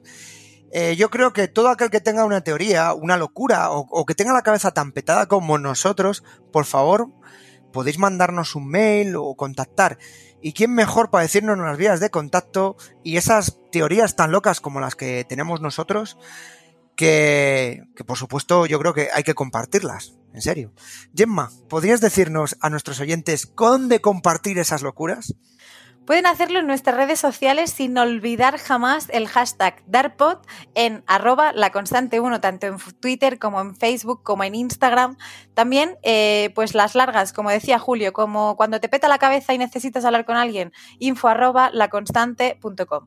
Y si no, si lo que quieres es saber qué hacemos además de esto, porque nos rompemos la cabeza con muchas cosas, lo, hace, lo podéis hacer en laconstante.com, nuestra página web, donde encontraréis todo el contenido de la factoría, todos los episodios anteriores del Darkpod, segunda, segunda y tercera temporada, y también nuestro querido llamado botón naranja, patreon.com barra la constante, donde si entráis os abrirá una pantalla maravillosa donde podéis escoger qué categoría, qué personaje queréis ser y qué tipo de beneficios queréis tener, pero entre todos, o sea, podéis participar en sorteos, eh, estar con nosotros hablando y teorizando en directo en nuestro canal de Telegram y un montón de cosas más que, bueno, no os lo perdáis, haga, hacedlo y siendo Patreons lo podréis descubrir. Así que recordad, arroba la constante 1, hashtag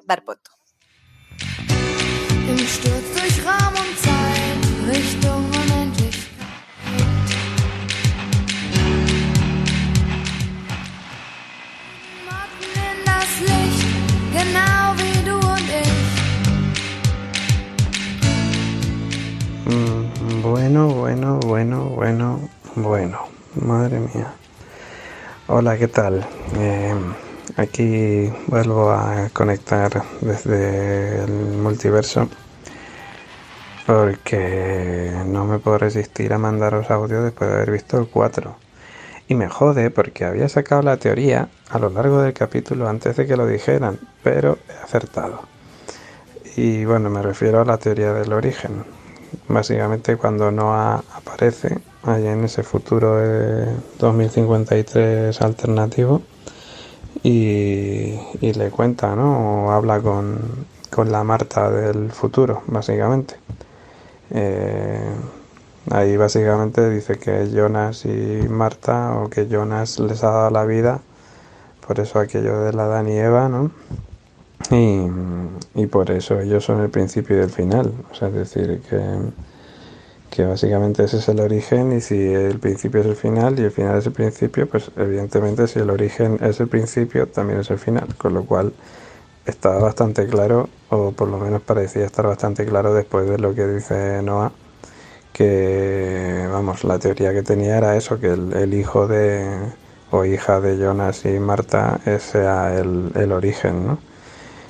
Lo que no llegaba a pensar del todo, aunque luego joder, tiene toda su lógica, es lo que insinúan al final, ¿no? Que pueda ser este este tío que aparece con suyo viejo y con suyo niño, ¿no? El villano, como quien dice, de esta temporada Em, lo, vamos, parece que lo insinúan y tendría todo el sentido que pudiera ser él, ¿no? Lo que no sé muy bien es em, la parte del final, o sea, es decir, con lo de si es el principio, ¿vale? También es el final, por todo lo que han pasado, entiendo, ¿no? Por todas las generaciones y tal pero no termino de tener muy claro el objetivo. O sea, es decir, entiendo o me parece entender que el objetivo de este tío, eh, llamémosle el, el, niño turbio, el abuelo turbio y el hombre turbio, em, pues parece que el objetivo es como que el, digamos que el tiempo siga su curso, ¿no? O sea, es decir, que, que hagan la central nuclear, tal Luego, por ejemplo, está el tema de claro, este hombre se ha cargado al padre de Helge, que estaba en silla de ruedas. Mm, no sé muy bien por qué. O sea, es decir, es un tío que también va cargando peña, que no sé muy bien por qué. Entiendo que porque no son relevantes o algo por el estilo. Pero bueno, no lo sé. Eh, nada, la cosa es que, que bueno, que de hecho pues también tenía la teoría eh, de que el el hijo de, de, Jonas y Marta pudiera ser el Tanhaus de 1888 cuando eh, básicamente por eh, no sé si en este capítulo o en el anterior que básicamente pues le, cuando van en el carruaje le dicen a tu madre le gustaba mucho este libro ¿no? y el libro de, de Ariadna que tanto le gusta a Marta entonces em, tengo ahí un poco de, duda ¿no? mi, mi cabeza ahora mismo pues no sabe si inclinarse por esa teoría que tendría todo el sentido del mundo, por lo que el libro, o que fuera el señor viejo niño mm, turbio. No lo sé. Eh, yo creo que una de las dos está claro que, será. Eh, luego el tema de, de Hannah, bueno, a ver, lo que le están dando, antes de ir a Hannah, le están dando mucha bola a Tronte. En este capítulo se le da mucha bola a Tronte. Y de hecho en las líneas estas que se ven, ¿no? en el árbol genealógico este extraño, eh, el infinito como que sale de... O sea, va hacia Agnes y hacia Tronte, pero claro, pero Agnes y Tronte como si fueran hermanos, o no soy yo, o, igual soy yo que estoy leyendo mal el árbol genealógico y simplemente es que va a Agnes y de Agnes va a Tronte. Eh, pero bueno, no lo sé, le están dando bastante, bastante bola y entiendo que tanto Tronte como Agnes evidentemente son, son importantes. Em, luego, el hablando de Agnes, eh, la chica del futuro, que yo no recuerdo si han dicho el nombre de ella en algún momento, em, le da un abrazo a Agnes así como muy cariñoso cuando Agnes tiene que, bajar, que viajar en el tiempo a darle a Claudia eh, su periódico, ¿no? Con eso de que, con, con el, vamos, con el momento de, que ella, cuando ella falleció, ¿no? Con la noticia de cuando Claudia encuentra el cadáver de Claudia, básicamente. Y claro, eso pues me ha hecho pensar, ¿no? esta niña, mm, ¿quién es? Eh, porque recuerdo, si no me equivoco, que en la temporada anterior hablábamos de la posibilidad de que pudiera ser la hija de Marta y de Jonas y todavía me sigue encajando, o sea, es decir, no tiene por qué significar que, que, solamente tengan un hijo, a lo mejor pueden tener más. Y quién te dice a ti que a lo mejor esta también es hija de, eh, de Jonas y Marta, o, o, por el contrario, que yo que sé, que está dentro, digamos, de la estirpe, o sea, es decir, que, que pueda ser la madre de, de Agnes, por ejemplo. No lo sé. No lo sé, porque básicamente también entre las fechas estas que se ven en esta en el búnker, que me recordó mucho a Lost, lo de los nombres tachados y tal. eh, hay varias fechas, ¿no? Y 1822 sale como la primera fecha. Entonces entiendo que el primer viaje eh, al pasado, entiendo, o, el... Sí, entiendo que es el viaje al pasado porque el origen no tiene por qué ser ahí. O sea, el origen ya sabemos que es simplemente el hecho del hijo de Marta de Jonas. O sea, entiendo que en 1822 van a viajar en algún momento o van a enviar a alguien en algún momento que va a provocar otros sucesos, ¿no? Entonces, Dios, la cabeza va a explotar. Y nada, bueno, de hecho también, antes hablaba de Tronte, tengo dudas también porque en el anterior capítulo Tronte se carga a Regina. Eh, pero Tronte no estaba en el búnker, ni estaba en la máquina del tiempo. Entonces, ¿cómo se salva Tronte? Pues mm, imagino que responderán a eso, pero ahora mismo estoy completamente perdido. Y bueno, y luego pues eh, dudas con el tema de Hannah y su embarazo. Eh, bueno, entiendo que todo lo que estoy diciendo seguro que lo habréis comentado y lo habréis debatido y, y, en fin, estoy deseando escucharos, ¿no? Pero, pero no me puedo resistir a mandaros este audio. Eh, Hannah embarazada, entiendo que... mm, no lo sé, tengo la duda. ¿Y si Hannah de repente eh, viaja al universo, eh, al, al alternativo, digamos, al universo Eva, por llamarlo de alguna manera, y allí se hace pasar por la Hannah de allí o algo así, y dice que el hijo es de Ulrich cuando realmente es de Egon? Mm, No lo sé.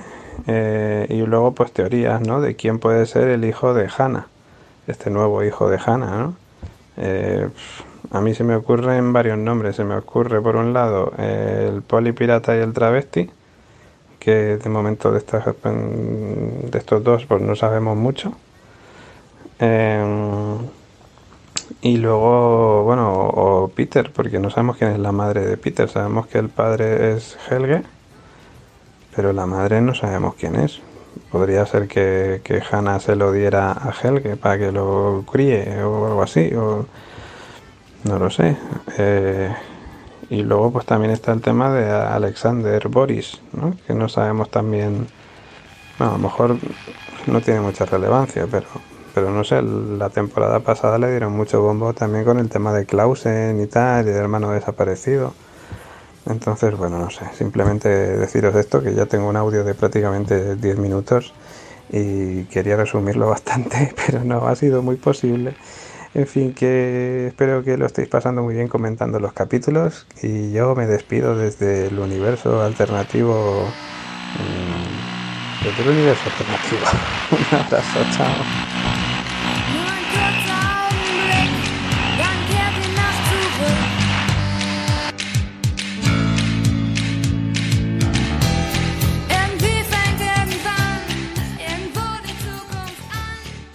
Pues sin más, con esto paso a despedir, a cerrar este capítulo, que ha sido un capitulazo. Es más, habéis visto la duración de este programa que ha durado más de lo normal, porque hemos tenido unas auténticas comeduras de cabeza todos y teorías.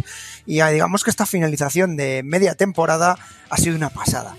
Eh, la verdad es que de los cuatro que llevamos, eh, para mí, junto al segundo, ha sido el que lo ha petado a nivel de guion, de cerrar o de abrir melones. Y bueno, yo creo que para ir cerrando ya el programa, pasar a despedirme de mi maravillosa compañera que hoy ha estado ahí con sus árboles genealógicos, que no ha podido aguantarse, como es Elena.